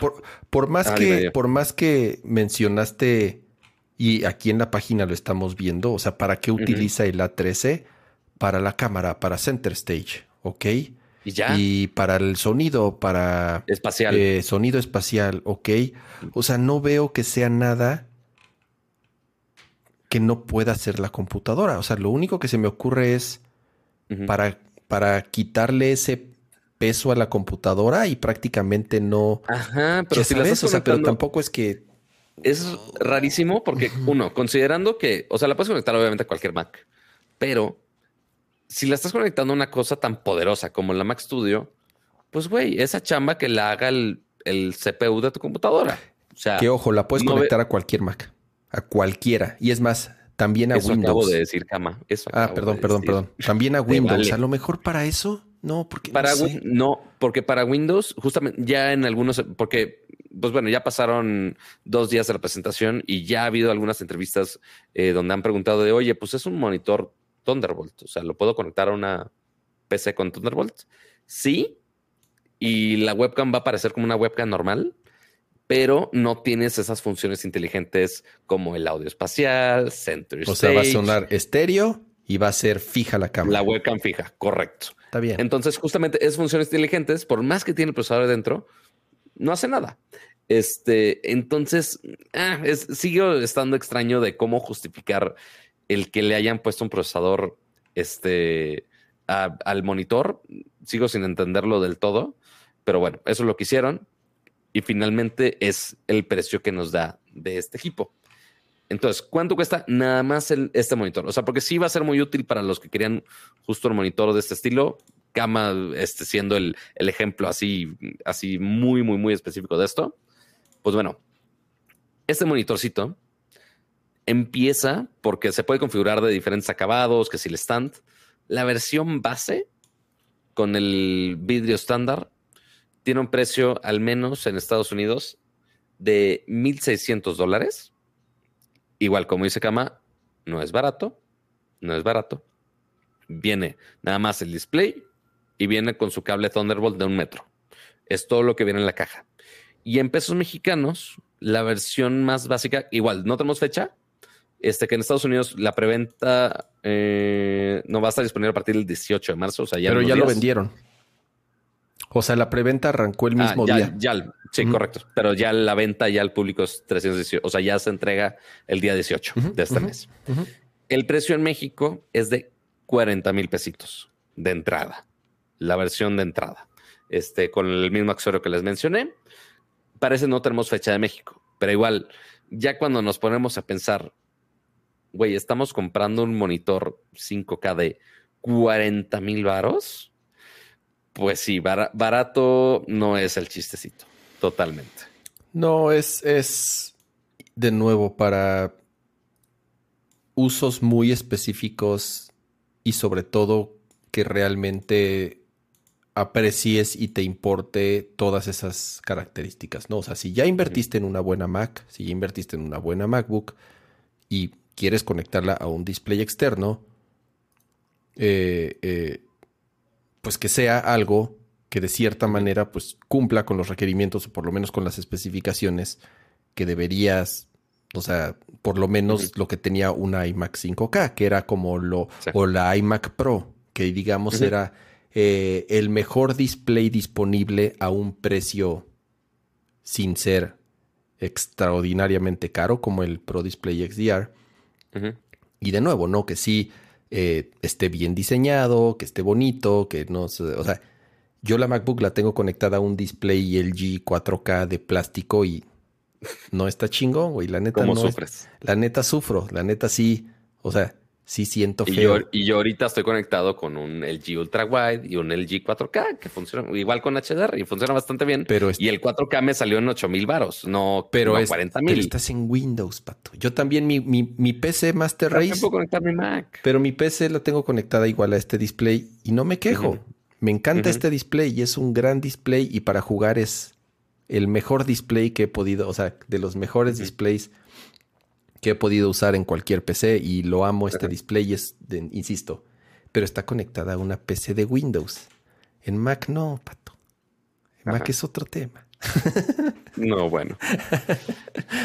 ya, ya el justificar las cosas extrañas, o sea, porque va a ser interesante compararlo con para profesionales, porque, ok, para justificar realmente un monitor de 40 mil varos, sí tienes que ser alguien que realmente le saque provecho, no nada más por, por nuestros caprichos, este, o específicamente el capricho de cama.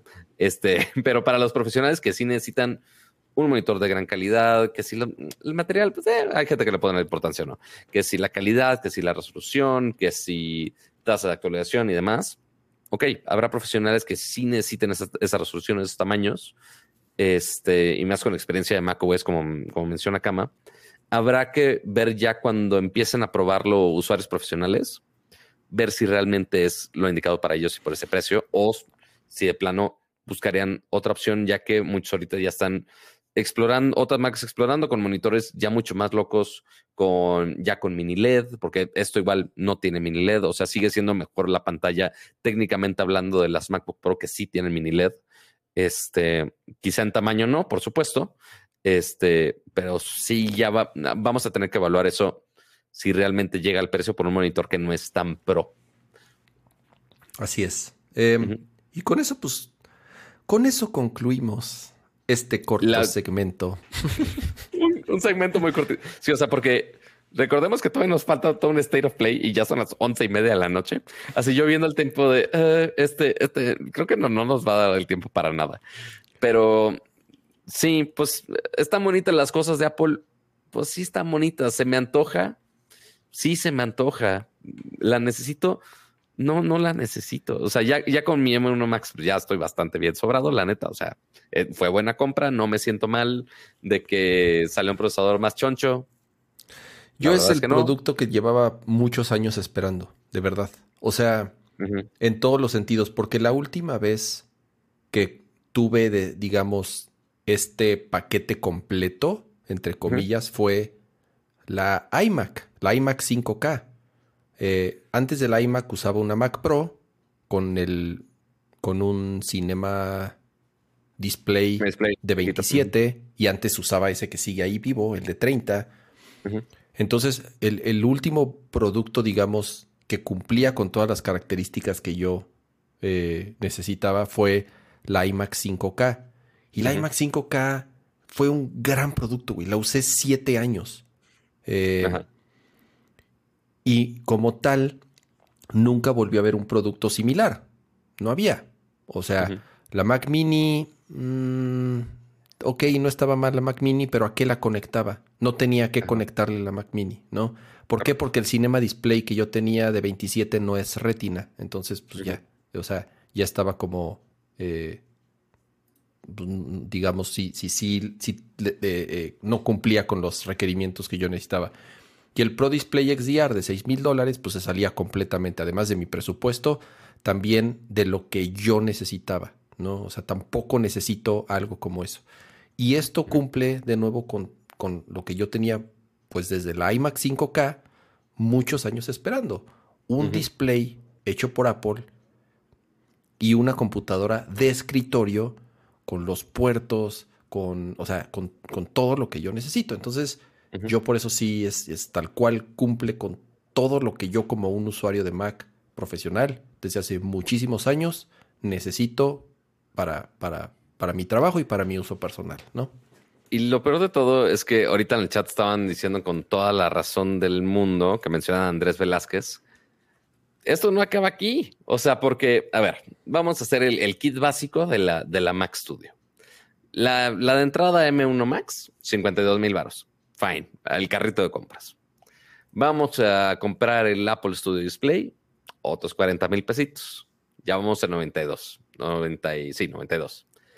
Nos falta el maldito teclado y el maldito mouse, que también anunciaron nuevos, este, porque esos únicamente estaban con las versiones Pro de la, digo, del iMac Pro, eh, y ahora ya los relanzaron para el público en general. Este, y ya, ya puedes comprar tu teclado con teclas de color negro. Pues claro, y Pato, vas a tener, o sea, ¿Tú crees que voy a seguir utilizando este feo teclado blanco con gris? Obvio, no. No, tengo que comprar Yo lo sé que no. el que combina con la nueva.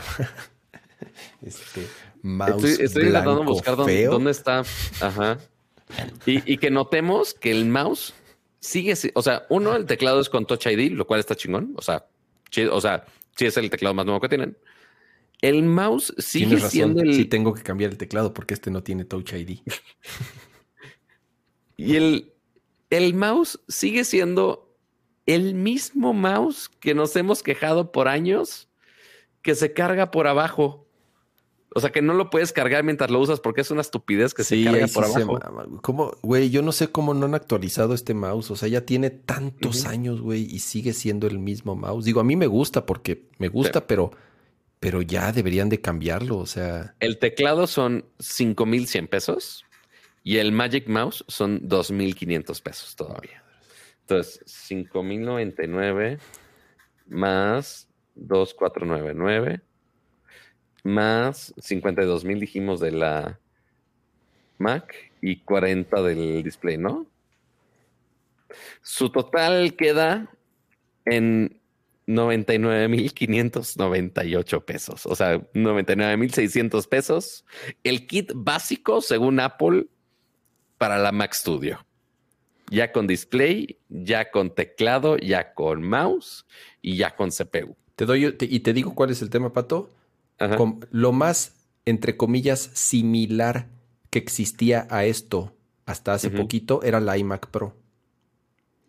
Y la iMac Pro. No me acuerdo cuándo estaba. Más cara. Rebasaba los 100 mil pesos.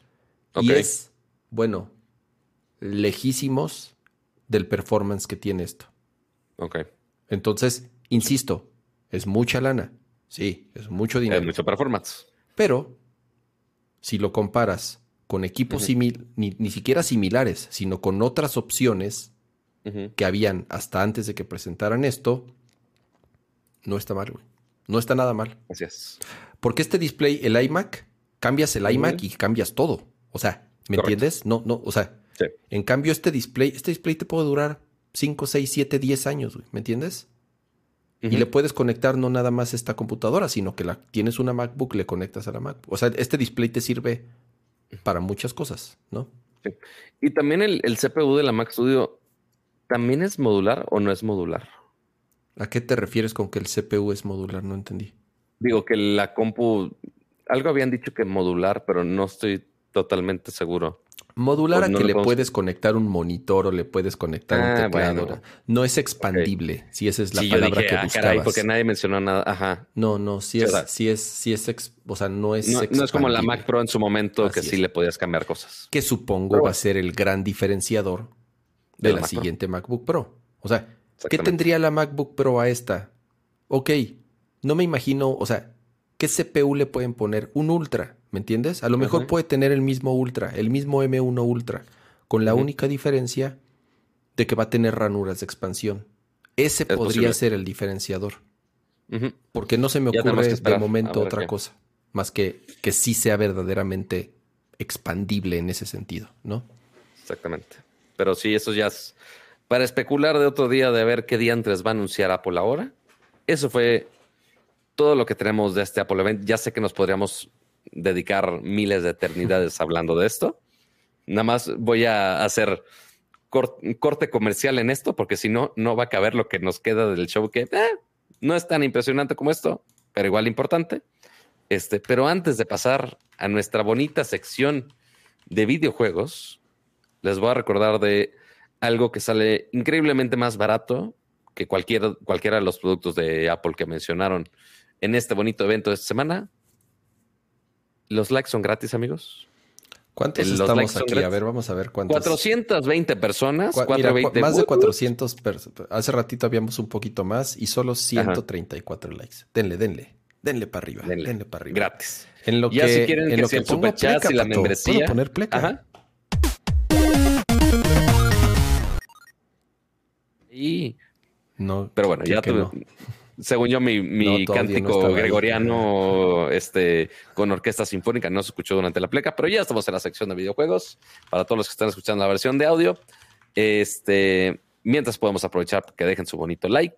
Si quieren gastar como cama, pueden gastar en estos superchats, y, bueno, invertir en las membresías y demás. Pero bueno, este, así vale like, no Iván Roles. Piquen al bonito. Entre más superchats botón de- entren, más rápido me compraré mi Mac. Pro. No, bueno. Mac Por, por eso nos van a cobrar a nosotros, cama, por andar diciendo estas tonterías. Pero bueno, ahora sí, vayamos a la sección de videojuegos y tuvimos también evento entre sorpresa y express. Este, y estamos hablando de justamente el más reciente State of Play de obviamente de PlayStation, donde se enfocaron en muchos lanzamientos de estudios principalmente basados en Japón. Este fue básicamente lo único que dijeron y que fue el día de ayer.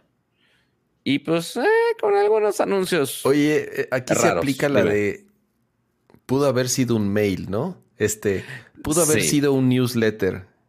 O sea, tal cual pudo haber sido un newsletter.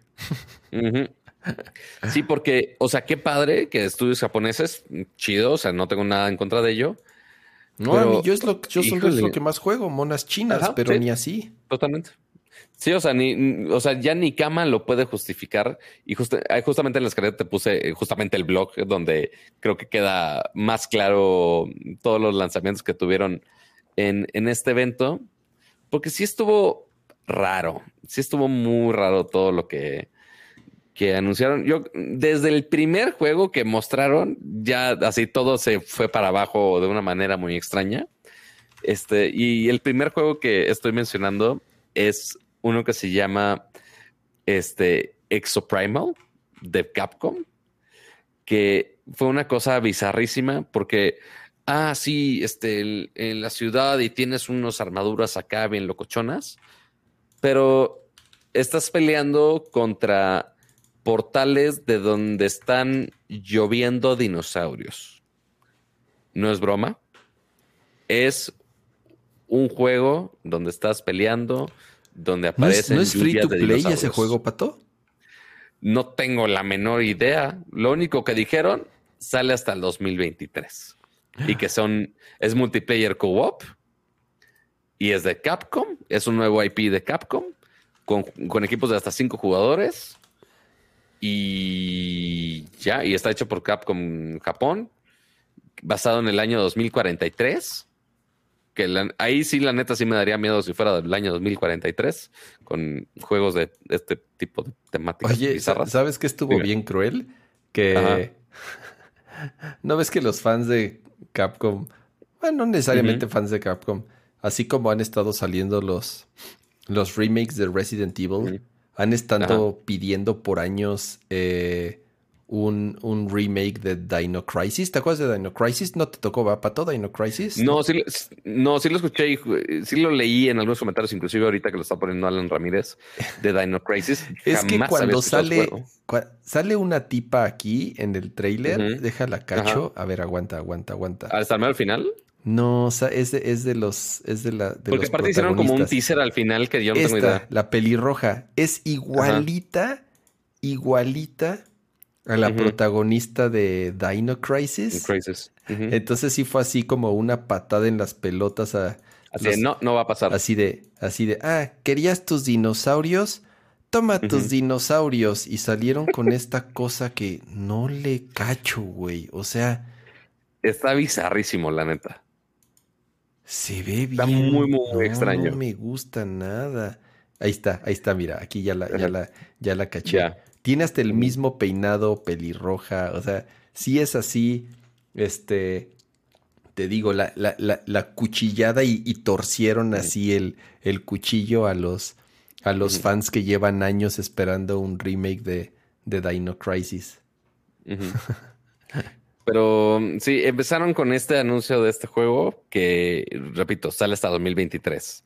Esa fue su gran carta de presentación al inicio. Con esto abrieron. Ahí es donde yo dije, híjoles. A ver cómo, a ver cómo sigue esto.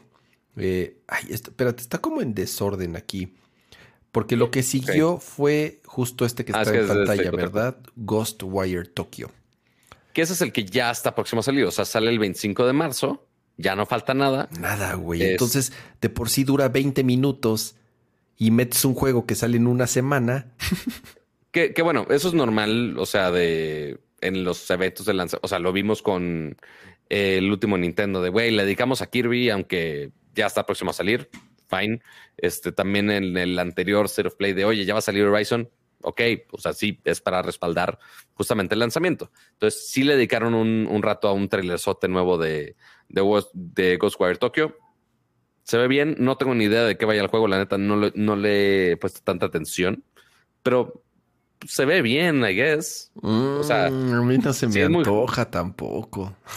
o sea, el, tipo de juego no, no, he cachado bien cómo es el tipo de juego. Parece como de PlayStation VR. Yo hasta pensaba que iba a salir en PlayStation VR porque es como en primera persona y tiene, tiene toda la pinta de juego de, de PlayStation VR. Eh, por ahí salen algunas escenas del gameplay.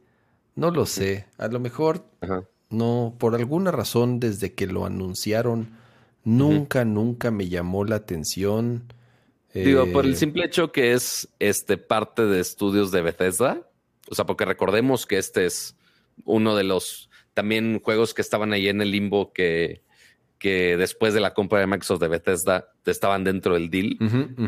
pues Ghostwire, Tokyo, si no me equivoco, sí es exclusivo de PlayStation 5. Este, pero pues bueno, y ahora lo está haciendo estudios de Microsoft, que son Bethesda finalmente. Y que no sé si es exactamente el equipo de que justamente los juegos que no te gustan como ¿Cuál, fue el del año pasado? No fue Dishonored, fue. Ah, eh, Loop, no. Deadloop, ah, Deadloop, ajá. No sé, no sé. no creo que sea el mismo. No, este, es un, este sí es un, no, este sí es un estudio, este es un estudio japonés. Acuérdate que, cuando lo presentaron fue una.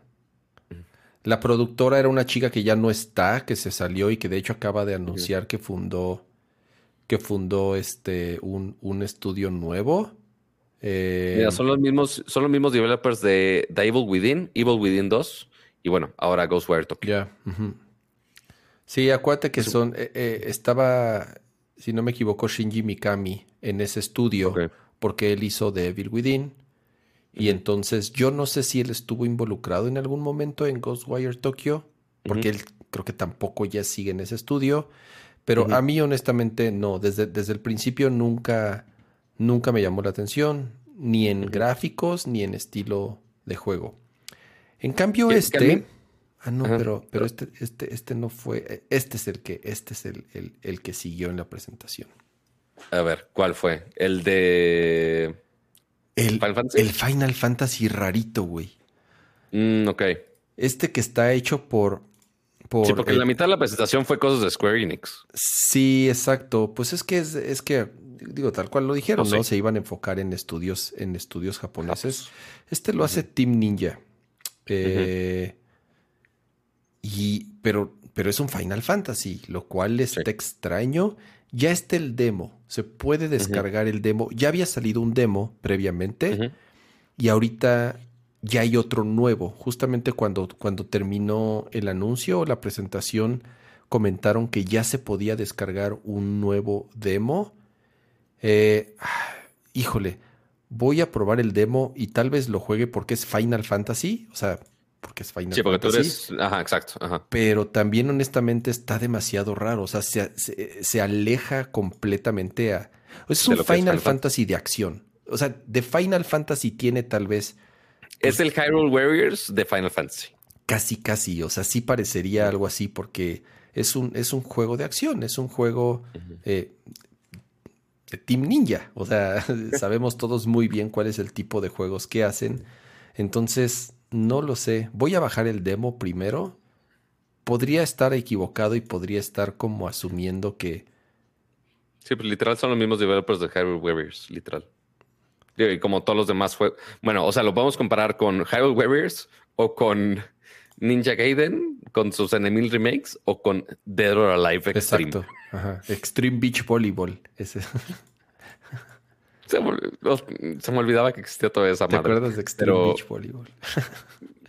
no, de Dead or Alive en general es como de ¿por qué existe esto? Pero bueno, esto es japos. Eh, pero sí. En cambio, este, sí se me antoja. Forspoken. El Forspoken. Igual es recién retrasado el juego, lo acaban de anunciar hace relativamente poco que se retrasó. mal. Eh, está el siguiente año, ¿no? Padre, se ve igualito a Final Fantasy XV y tiene lógica porque es exactamente, es el, es el mismo motor. Ajá. es, es, la, es, igual de Square Enix. Se ve igualito a Final, lo cual es bueno. A mí me encantó, me fascinó Final Fantasy XV. Entonces, eh, este como mucho más de acción, más de aventura. Ya, ya ves, han platicado como un poco de la historia. Es esta chica que la transportan de la Tierra a este mundo fantástico por alguna razón. Se ve muy bien. Los escenarios se ven bastante bien. Yo sí, yo sí le tengo, a este sí le tengo ganas, la verdad. Muchísimas gracias, Daniel Mendoza, por ese super chat. No mandó ninguna pregunta, ningún comentario ni nada, pero, igual esos 20 pesitos son saludos, Daniel. bienvenidos. De verdad, muchas gracias. Y justamente lo que mencionaron el 7 de marzo, o sea, apenas hace unos días, o sea, yo creo que ya estaban así mentalizándose antes del que saliera este tráiler. Este, justo anunciaron que se retrasa este juego a 11 de octubre del 2022. Que bueno, dentro del mismo año, está bien. Ay, pero sí fue un buen, ¿no? De tiempo. Sí, fue rato. O sea, pues sí, o sea, si ya estaba aquí a la vuelta de la esquina, que lo hayan retrasado tanto, sí es importante, porque el lanzamiento anterior creo que era hasta este mismo mes, creo. Sí. No, no es cierto, era mayo, perdón, era mayo. Este, pero sí, son unos meses más de tiempo. Sí, cinco meses. Entonces, pues bueno, nuevo trailer, pero con la mala noticia de que se va hasta octubre. Eh, Gundam Evolution, rarísimo, güey. Este yo creo que es free to play. Este es free to play. Estoy seguro que este es free to play. ahorita, mientras leo el, artículo, pero a ver, pues, ¿cuál es la moda que está ahorita? Ah, juegos de shooters de 6 contra 6 en equipos tipo que si Valorant, Valorant Overwatch, etc, Arena. Ajá, tipo arena, ándale, justo. ¿Cómo podemos hacerlo para que llame más la atención del público japonés? Vamos a meterle Gondams. Gondams. Yo no, Gondam nunca ha sido un anime que. Eh, nunca he sido fan de los animes de robotsotes, realmente.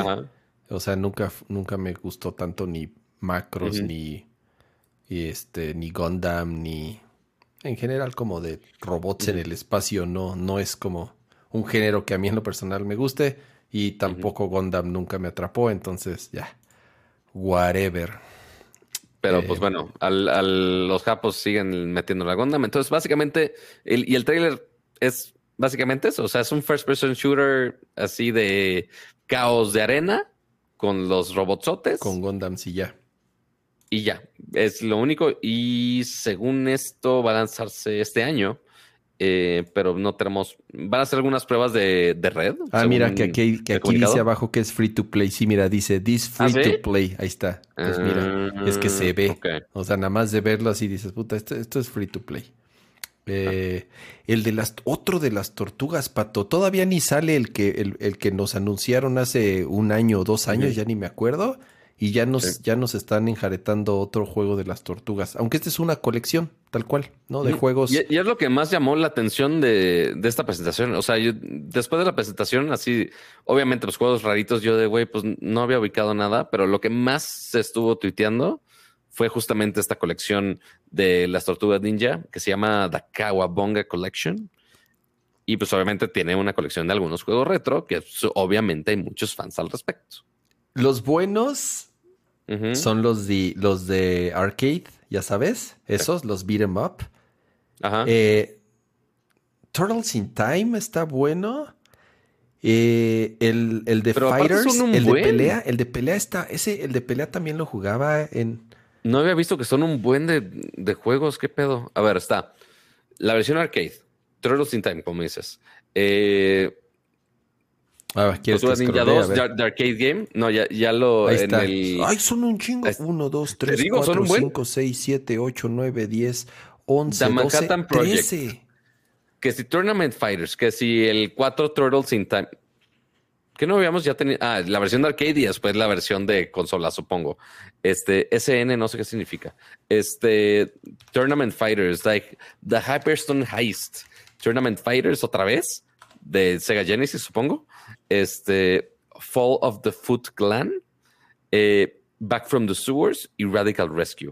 Son un chingo. No he jugado ni, o sea, he jugado menos de la mitad de esto. O sea, no jugué los de Game Boy. Ninguno de los tres de Game Boy jugué. Ninguno de los dos de Sega Genesis. Ah, bueno, pero está, es que Tournament Fighters. Es que están los dos. A ver, esto está, esto está medio. Es que está la versión de arcade y la versión de. No, está la versión de, Super Nintendo y la versión de Sega Genesis, de Tournament Fighters. ¿Qué tan mm, diferente puede ser? Eh, I don't know. Yo no sé. Luego. Eh, no me pregunte. Está Tournament Fighters de NES. Ese se ve bien culero. O sea, todos los de NES se ven bien gachitos ya, güey, la neta. Bueno, todos se ven bien gachos, ya son muy viejos, pues. Pero eh, está interesante la, la colección. Eh, Gigabash. ¿Cuánto cuesta? Este, este ¿Cuánto cuesta la colección? Parece free to play, pero podría estar equivocado. Parece como Among Us. Es una mezcla entre Among Us con Smash con monstruos peleando. ¿El Gigabash? No, no sé. ¿El, Gigabash? ¿Estamos hablando del Gigabash? Ese, ajá, Gigabash. Es literal, como dice, es un bash de todo al mismo tiempo. Sí, es. ¿Sabes a qué me recuerda? Es un Smash, pero 3D. Mm, Ahí nada más de así, vamos a hacer un cagadero. Tipo. Y vamos a pelear ¿Te acuerdas de Rampage? Rampage, así que eran monstruos peleando, destruyendo, destruyendo una ciudad. Ajá. Y aquí son como kaijus. O sea, o sea, es como el Godzilla pirata, el Motra pirata, el King Kong pirata. O sea, como todas las versiones, tal vez. De monstruos gigantes. De monstruos gigantes.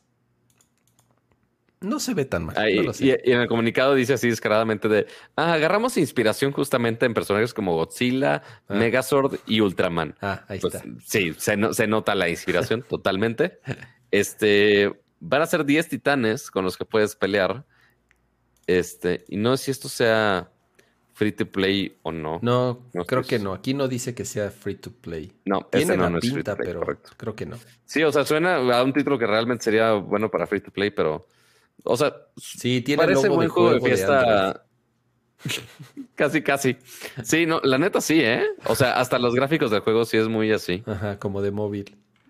Ajá, pero pues bueno, ahí, ahí va a estar el, juego. A ver cuándo sale. Yoyos, otro que no sé absolutamente nada del anime y jamás en la vida he jugado un juego de yoyos, pero pues este es de, pues es de peleas. No puedo decir nada, más que no me gusta. No, y aparte, o sea, que el estilo gráfico, pues sí es como JoJo's Bizarre Adventure. Eso sí, pues, obvio. Este, y se, ve bien el estilo gráfico, o sea, a lo que está basado. Y también lo que está cañón para hacer un juego de peleas de una franquicia nueva para tener. Según yo, JoJo no tenía un juego de peleas anteriormente, según yo. No estoy totalmente seguro. No me odian mucho si no sabía al respecto. Pero también va a tener 50 personajes. ¿no? de hecho lo que dice aquí abajo, fíjate, dice que es un remake del, de un juego que salió en 2013 para PlayStation 3. ¿En qué pinche momento? No tengo ni la menor idea. Pero sí. O sea, así, así ya el comunicado callándome los justamente de, ah, ya había salido, chavo. Ya había salido. Pues bueno.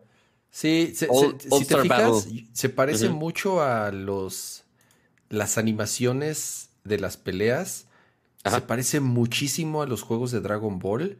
Yo no sé si sea. ¿Quién desarrolló este juego? No dice aquí al principio quién lo desarrolló. Deja, te digo. Ah, el, logo al final.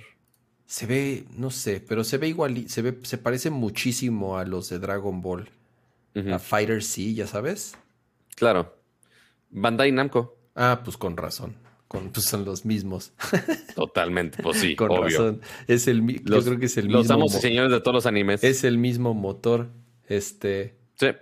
muy seguramente. Ahí está. o sea, el estilo cómic, pues sí lo van a agarrar, obviamente.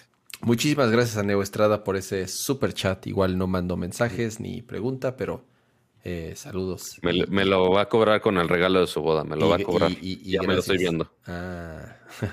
este amigo Regios por allá. Eh, ¿Qué sigue? ¿Cuál nos falta?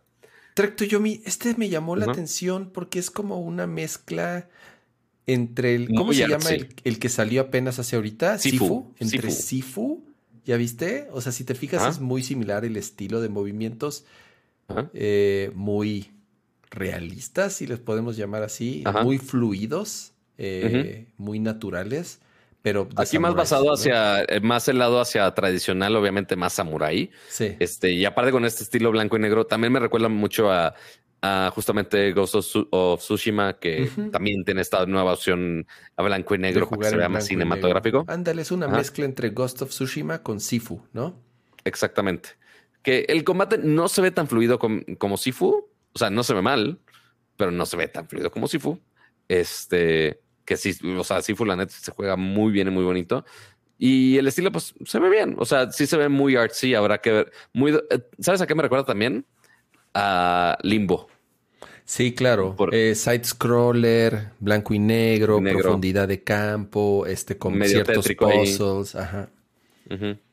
y, al, y, al, menos en cuanto eh, los créditos sí le metieron mucho énfasis a quién está interpretando sus personajes. Quiero pensar que son actores japoneses famosos. Eh, que nosotros obviamente no tenemos idea, pero pues ahí están. Ahí están. ¿Cuándo sale esto? Ah, es de Devolver Digital. Ok. Mm, ok. No está nada mal. Sigamos. Eh, y no hay fecha de lanzamiento arriba, está hasta arriba, está hasta arriba. Returnal Ascension es un update. Es un update gratuito. Es lo interesante. Es un update gratuito que va a agregar la modalidad de cooperativo, lo cual me parece una gran idea. Siento que es un juego que se presta perfectamente por las mecánicas que tiene a, jugarse en, cooperativo. Eh, y agrega cosas ahí como de la historia también. Eh, entonces, es un update interesante. Es un gran juego. Cuando salió se los recomendamos muchísimo. Está bien difícil. Yo no, sinceramente, yo no lo acabé. Me desesperé y no lo, no lo, no lo terminé. Ah, pero eh, el del ring. Pero te digo por qué me desesperé, porque cuando lo jugué se trababa, se mm, crasheaba y me y perdía. O sea, te regresa al ah, principio. Es el problema. se me has comentado. Se me crasheó dos, tres veces y me cagó y dije, no, ya, pues lo voy a jugar hasta que lo arreglen. Creo que ya lo arreglaron. Bueno, obviamente ya lo arreglaron. Y además le metieron una movilidad, una, una, funcionalidad en donde puedes guardar, porque esa era la otra. O sea, no, podías guardar, es más, no podías ni poner el play a dormir, nada, te sacaba. Em, en cambio, ya agregaron esa, esa funcionalidad, más este update. Yo, yo ahí lo tengo, yo sí, sí, le, sí tengo ganas de, de regresar en algún momento que Nada más ahorita cabe la oleada de cosas que han salido. Sí lo quiero, sí lo quiero terminar, porque es un gran, gran juego. Y este update está bueno y no cuesta. Exactamente. Sí, es un upgrade gratuito que obviamente siempre se, se agradece. Y para los que habían abandonado Returnal, pues bueno, es una gran opción para, para regresar un poquito a él. ¿Tenemos fecha de ese, de ese update o no? Sí, sí dieron la. Se habían dicho, ¿no? Sí la dijeron, pero Returnal. Ahí está. Debe estar aquí al final. 22 de marzo, la próxima semana. Sí, ya nada. Bueno, dos, tres semanas, pero sí es el update 3.0. Diez días, pues. exactamente. Ahí para que estén atentos. ¿Qué más nos falta? falta... Cerraron el, el cierre con dos juegos que. De Square Enix. En teoría, me debieron haber emocionado mucho, mucho, mucho, mucho, porque son dos cosas que a mí me encantan. Pero algo, algo tienen que, que, no, no me enamoraron. Muchísimas gracias, Raúl Jesús, por ese super chat. Y dice: dejen su like, obedezcan a Raúl. Obedezcan. Raúl, ya pagó por sus likes, amigos, así que así es. y él dice que dejen su like y pagó para decir que dejen su like. Entonces, no hay más remedio que obedecer. ¿Ok? Exactamente. Pero ya, ya quisiéramos así de, ah, pagan 50 pesos y ya obedecemos todo, ¿no? Pero bueno, este sí, no, no exploten ese poder. Pero bueno, este, uno esperaría, si iban a hacer dos anuncios de, de Square Enix, es de, ah, güey, otro Final Fantasy y otro Final Fantasy. Yo vi esto, Pato, y casi me hago en los calzones, la neta. O sea, yo vi esta, esto que así como se va acercando el mapa y vi el arte de los personajes y empecé a escuchar la narrativa de tres reinos y una guerra. Y, o sea, y yo ya, yo ya dije, ay Dios mío, ¿qué es? O sea, una continuación de Final Fantasy Tactics, que llevamos años soñando con ella, o una continuación de un Tactics Ogre o de un Ogre Battle, de algo de eso, considerando que acaba de salir Triangle Strategy, o sea, eh, casi sin ningún, o sea, muy, digo, sale este año, entonces poco y que ya ni tiempo de diferencia. que hablaras de ello. Eh, ah, no he hablado de Triangle Strategy, claro. Eh, apenas desde el viernes pasado lo, pudo jugar Kama, pero ya en otro momento lo mencionamos con Ya casi lo acabo. No, Es que he estado, he estado dividiendo mi tiempo entre Triangle Strategy y Elden Ring. Y vivir. Y vivir, y tener una familia y trabajar. no, bueno. Eh, entonces, cuando empezó esto, dije, oh, oh, sí, sí, sí, es todo, es todo lo que necesito. Ajá. Eh, ya después esos monos no me gustaron mucho el estilo. Se ven. Se ven muy acartonados. como un delineado ahí raro. Se ven muy acartonados. Y después esto lo vi y dije, ah, no, espérate, no, esto sí se, esto sí se ve chingón. Y aquí es en donde dije, what the fuck is happening? O sea, es un juego de estrategia, pero como en tiempo real, en donde mueves a tus personajes no en una retícula como común, bueno, como los juegos que a mí más me gustan, que, los mueves en, en una retícula. Y que con la diferencia de que vas realizando las distintas acciones, los ataques, los hechizos, lo que sea, con comandos. Si te fijas, conforme vas avanzando, y es como una combinación entre un MOBA. Si te fijas cómo se mueve en el mapa, cómo seleccionas a tus unidades, cómo las vas arrastrando, cómo vas haciendo las acciones. Entonces, es como una mezcla entre un MOBA, entre Dota o el de Pokémon o entre League of Legends, combinado con un juego de estrategia de fantasía, como los que hace Square Enix, y entonces se congela la pantalla y hace el ataque y te muestra los puntos de los, los, los, daños.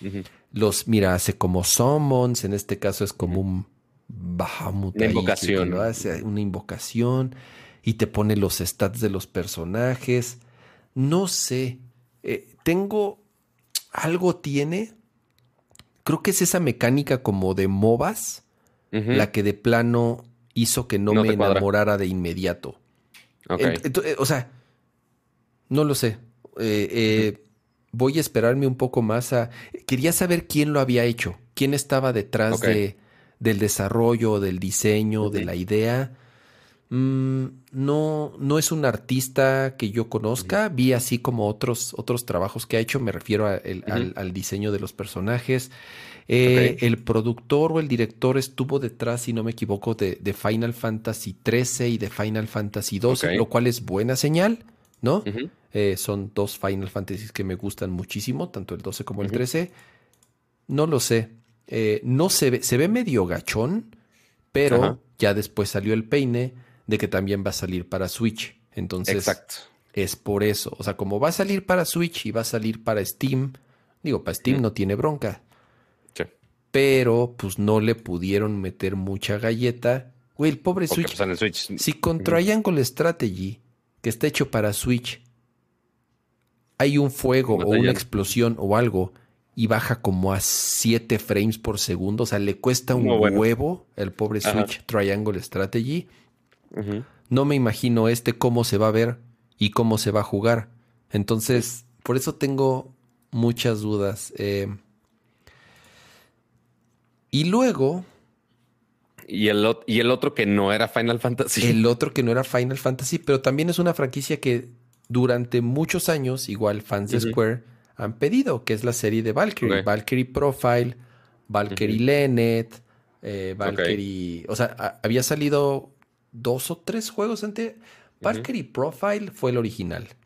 Después salió Lenet. No me acuerdo si Lenet fue el tercero o el segundo.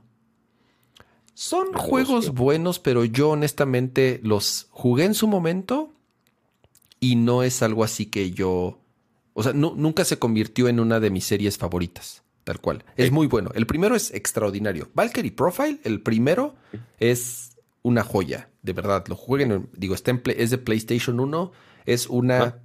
obra maestra Valkyrie Profile, el 1.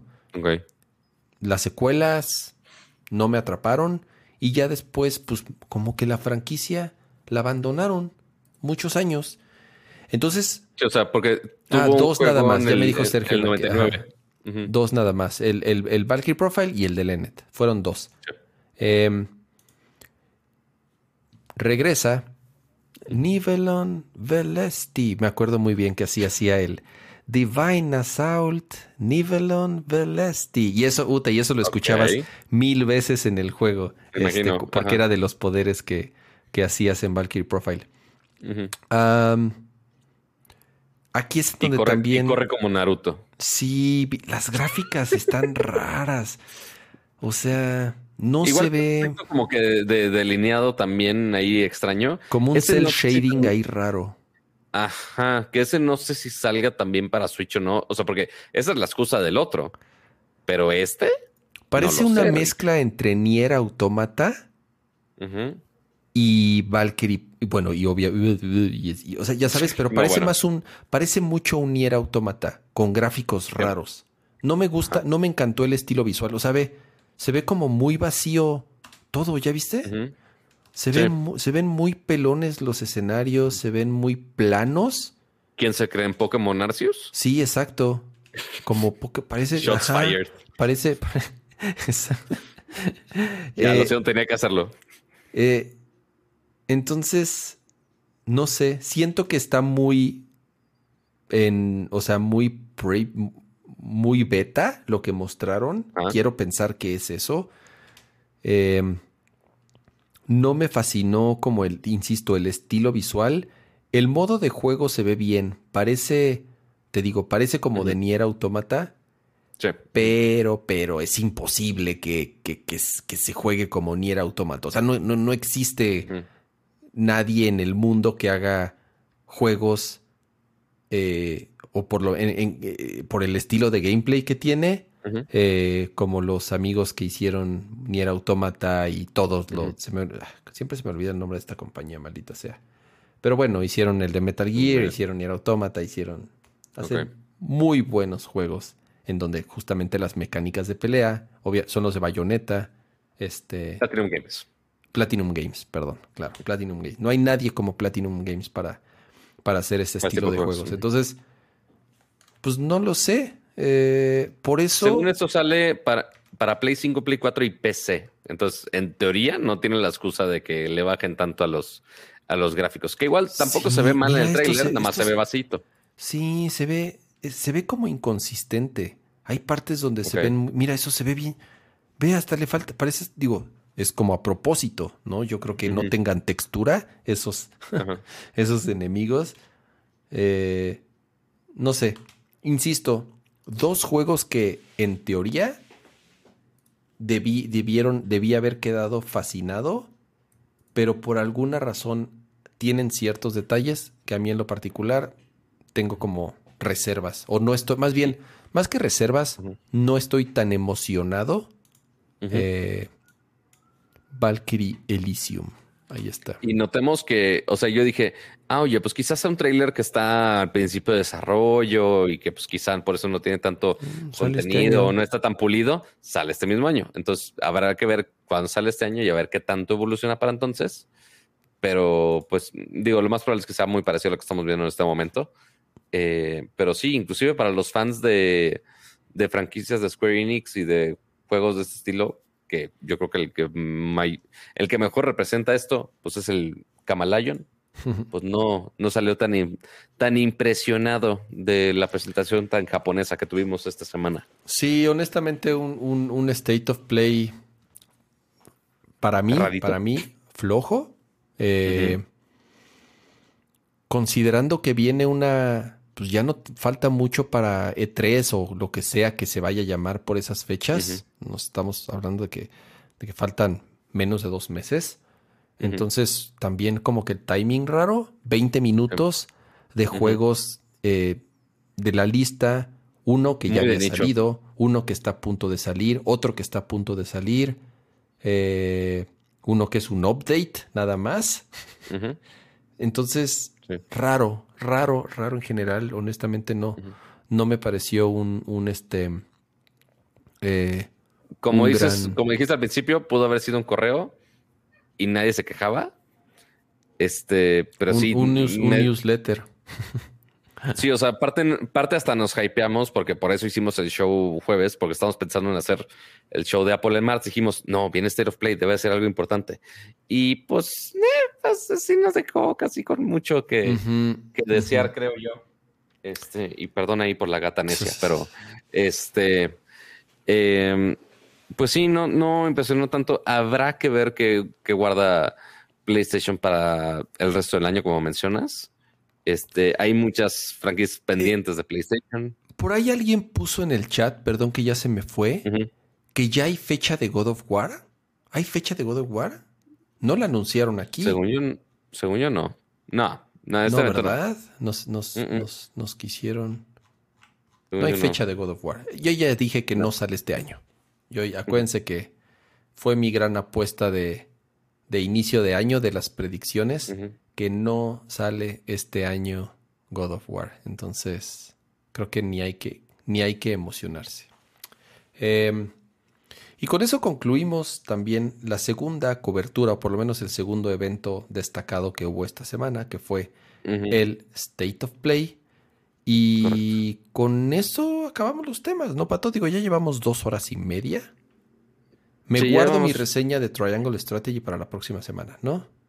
Y, y sí, yo creo que sí, porque yo sé que te digo, así como estás súper de lleno en el juego, yo creo que sí merece un review de lleno. Este, y dos, también eh, queríamos comentar también de los reviews de del Steam, de que ya han estado saliendo varios reviews este, ya de esta consola de, de Steam, que es básicamente la PC portátil slash Switch slash lo que quieran. Este, pero igual lo hablamos más a detalle la siguiente semana, este, para que sí sea largo entendido como debe de ser, porque sí, sí es tema, sí es tema interesante. Así que adiós, gata, y déjame despedir el show como, como debe de ser. Para los que están escuchando el programa, tenía la gata en brazos. no, no digan de pues, este güey, ¿por qué no está gritando gatas? No, no, no, tranquilos. Sí, se nos quedaron este, ahí que lo del Stream Deck, que yo creo que lo podemos platicar la próxima semana. Lo del Mario Day, lo único destacado es que ya anunciaron que, habrán, que abrirán en el 2023 eh, un Super Mario World en, en, Universal Studios en Los Ángeles, ¿verdad? Sí, es en Los Ángeles. Correcto. ajá, en, Hollywood, pues. pues sí, Los Ángeles. Este, entonces ya va a ser de este lado del charco, así que va a ser mucho más fácil, al menos para, al menos de aquí nosotros de México, más fácil llegar a la experiencia de Super Mario World de, en vivo. Este, Mario Day, la estaba anotando en, la placa aquí. Pero sí, eso y también, este, porque no mencionaban pues, qué atracciones en específico, ya vimos algunas de, la parte de Japón, a ver cuáles traen para acá, si va a cambiar, si van a agregar algo nuevo, no lo sé. Este, y también el otro update miniatura es que de justamente del, del Lego Mario, ahora también va a haber una Super Lego Peach que se ve, se ve hasta extraña, o sea, está adorable, pero no sé si vieron la foto, pero se ve rara de su carita. Se ve extraña. Algo tiene que se ve rara. Ajá. A ver, podemos poner la foto. A ver, no había dicho nada porque dije, soy yo, pero hasta ahorita que tú le, eh, ahorita que lo dijiste, dije, ya, no nada más yo, soy quien, quien piensa que se ve, que se ve rara. ¿Me mandaste algo o qué pusiste? No, no, no. Ah. No, que si podemos poner la, la, foto de la pitch. Déjame la googleo. Ajá. Sí, porque, o sea, qué, o sea, qué padre ¿eh? que pongan a Peach y más personajes y demás cosas. Eso siempre está cool. Pero la elección del diseño de Peach estuvo. Eh, o sea, el, rosa queda claro el rosa. El diseño de la carita se me hizo bizarrísimo. Bizarrísimo. Es como de otra colección. Eh, es como de duplos de Nintendo. O sea, como que, digo, duplos de, de Lego, como que nada que ver. Le forzaron ahí un corazón al, al centro. Este está. No sé, yo la veo rara. No me gusta. Es la neta, no, no me gustó el diseño. El estilo de los ojos es totalmente diferente al de Mario. Algo, algo tiene. Es como de otra colección, está rarísimo. Ah, el castillo, el castillo no lo había visto, está chingón. Ah, el castillo sí está chido. El castillo sí está bien chingón, la neta. Pero está rara. Tiene, no sé si es la expresión, no sé. Porque cambia, porque, mueve los ojitos, ¿no? Y mueve la boca, como Mario. Exacto. O sea, porque la, el, el, pelo, el vestido, todo lo demás está bien. Lo único con lo que tengo pedo, o sea, la corona también la veo bien. Lo único con lo que tengo pedo es como que la cara está rara. O sea, que igual, pues obviamente no tiene la nariz de bola como, como Mario Luigi, pero pues sí, su. No sé. Está, está extraña. Está extraña la señora. Está muy, está muy botoxeada, quizá. No lo sé. Se pasaron, ajá, como que, ajá, parece como. Ajá. Siento que es como de, de otra línea de, de, Legos y además agarraron el estilo. No sé. Pero bueno, el punto es que ya, que ya está y va a salir este año. ¿Cuándo exactamente? No lo sé, pero ahí va a salir. Y ya. ¿Qué nos falta? ¿Qué nos falta el día de hoy? A ver, así antes de, les daré mi reseña completa la próxima semana. Está bien chingón Triangle Strategy. La neta está bien bueno. No está tan clavado. Si les asusta un poco este tipo de juegos, no está tan complejo como un Tactics o un Tactics Ogre, ya saben. Eh, lo que sí es, tiene muchísima historia. Muchísima historia. Si les gustan los juegos con mucha historia, les va a encantar. A mí no me gustan los juegos con mucha historia. Entonces, esa parte me está costando, pero está muy buena la historia. Entonces, no me estoy saltando los diálogos, cosa que, cosa que sí habría hecho con otros juegos. Saltarme los diálogos, así, nada más saltarme la historia. Sí, porque de repente sí son chorros gigantes. para poder jugar, pero, pero sí estoy leyendo todo porque sí está buena la historia y porque importa mucho la historia. El juego se trata de tomar decisiones y de ir. Si jugaron Tactics Ogre o Ogre Battle, juegos de esa serie, llega momentos en donde tomas ciertas decisiones y vas tomando distintos caminos, distintas rutas. Entonces, esto es parte importante de la. Es, es la, es la mitad del juego, de las mecánicas del juego. Toma de decisiones y dependiendo de tu toma de decisiones, de eso se trata, por eso la balanza y todo eso, vas forjando tu, tu camino. Entonces, eh, es muy, muy, muy importante. La mitad del juego es historia, es más, no les podría decir que el 70% o el 60% es historia y el resto es gameplay que está muy bueno, muy, muy bueno. Ya, o sea, las, batallas, las tácticas, el, ya como tal, cuando estás jugando de verdad y no leyendo diálogos. Está muy bueno el juego. Entonces, eh, luego les paso mi. La próxima semana les paso mi reseña completa. Ven las, para la siguiente semana, igual como teaser, eh, la nota de que Call of Duty va a llegar a celulares. Ya ahora sí confirmadísimo este, ya por parte de Activision, a ver que cuando pasa eso, falta rato, obviamente, pero pues a ver cuándo. Este, y yo creo que, ah, y una recomendación que me apareció muy, ah, bueno, también del trailer de Obi-Wan Kenobi, que ya acaba de salir, este, está con, bien chingón. está bien chingón ahí, para, justo las recomendaciones para que lo vayan a ver, porque está chido. Sí, me emociona. Este, este, y antes de empezar el show, extrañamente, justo entré al canal de YouTube de Apple, dije, ah, pues de ahí voy a agarrar los videos para, para el show de hoy. Y así entré. Y, ah, video subido hace 18 minutos. Dije, ah, caray, ¿esto qué es? Y justamente hace tres horas acaban de subir un video este, interesante que dura 8 minutos 50, que se llama Escape de la oficina, que es como un corto, este, muy bien hecho, este, que es justamente así como unos este, trabajadores godines que así emprenden y tanta cosa. Pero finalmente es un anuncio de Apple. De Apple. Ah, es un anuncio de Apple. Ah, ok, ok. Ah, es un anuncio de Apple. The Office, ya lo vi. Ajá. Que sí, tiene muchos guiños ahí a, The Office porque también es una es una compañía de, de no es de papel, pero de bolsas de papel. Entonces está tiene, tiene cosas cagadas ahí. Obviamente mucha inclusión de productos de Apple, pero al menos ahorita llevo la mitad y sí me estaba dando risa y sí, estaba interesante, pero me falta ver la mitad. Ya viene el regreso a la oficina, Pato. Ya anunciaron fechas de regreso a oficina de un montón de compañías, principalmente en Estados Unidos. Eso sí, también. En México también. Eh, creo que es buena noticia. Bueno, o sea, me refiero a buena noticia porque... Me da miedo.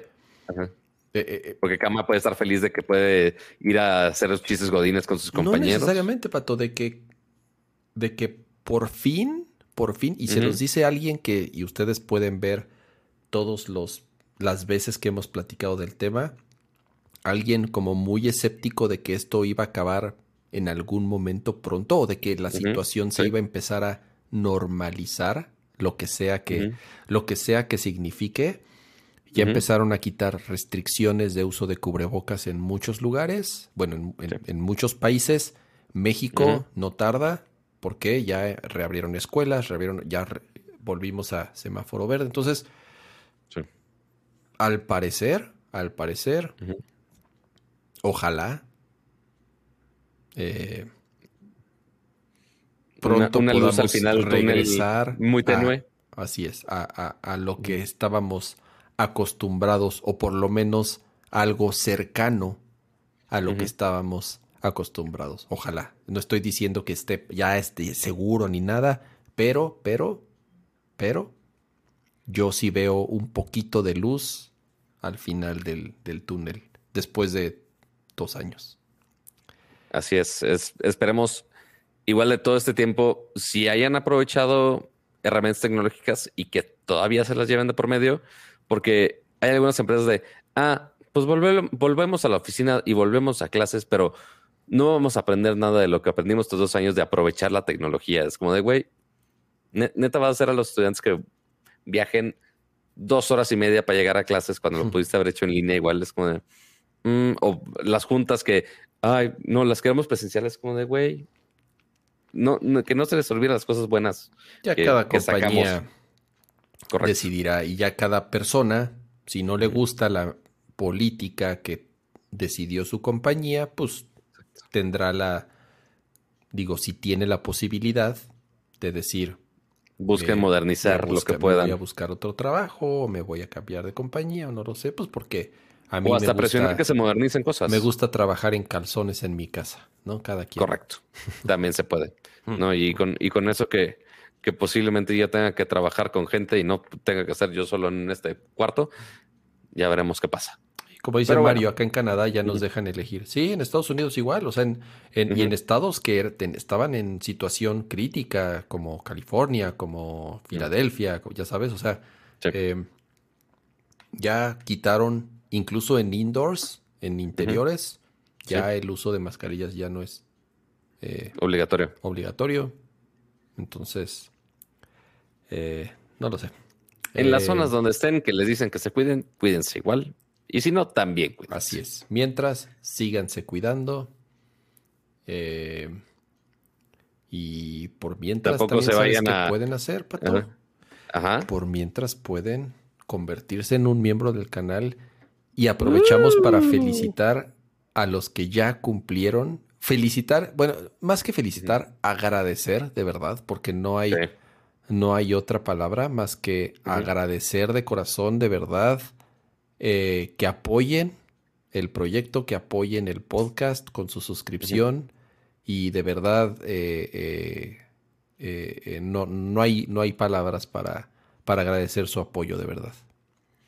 Sí, no, realmente es mucho parte de, de apoyo de no solamente monetario, sino también de anímico, de que hay gente que realmente le gusta el proyecto y, y realmente le está gustando lo que estamos haciendo por acá. Por más que hayamos tenido ligeros problemas técnicos el día de hoy, que empezamos un poquito tarde, pero este, igual, pues digo, aquí están y creo que a mucha gente le, le, gustó todo lo de hoy. Fue, ha sido los que más gente hemos tenido desde hace mucho tiempo.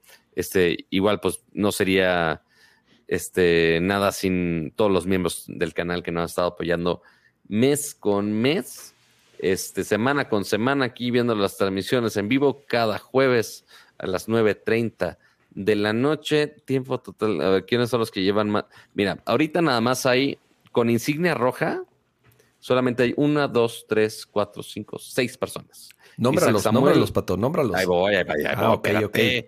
Espérate. Este, Isaac Samuel Amador, Dante Flores, Lalo Villalobos, Adrián Octavio y Gel Pineda y Max Marcos. Son los primeritos que han llegado a los 12 meses, que igual hay muchos que ya están cerca, que están ahí con su insignia naranja, este, que ya tienen 11 mesecitos y ya les falta poco, pero igual a esos primeros que ya tienen sus 12 mesecitos, eh, muchas gracias por, todas, por toda su ayuda y todo su apoyo.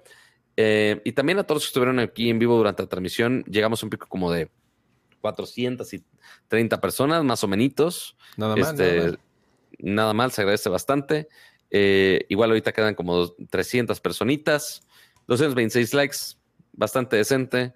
Gracias a los miembros que están aquí conectados, José Luis Valdivia, Geekflix, este, Memo Vidal, este, ¿Quién más está en Color Verde? Sergio Salazar. Eh, entre muchos otros que nos acompañan como cada semana. Raúl Jesús Ruiz este, también. Todos, y también sus superchats, este, también justamente de, de Raúl Jesús Ruiz. También muchísimas gracias a todos por su, por su apoyo cada semana y por estar aquí ¿Tienes memes ahí? ¿Eh? Dicen que hay memes. ¿Tienes pues, ahí?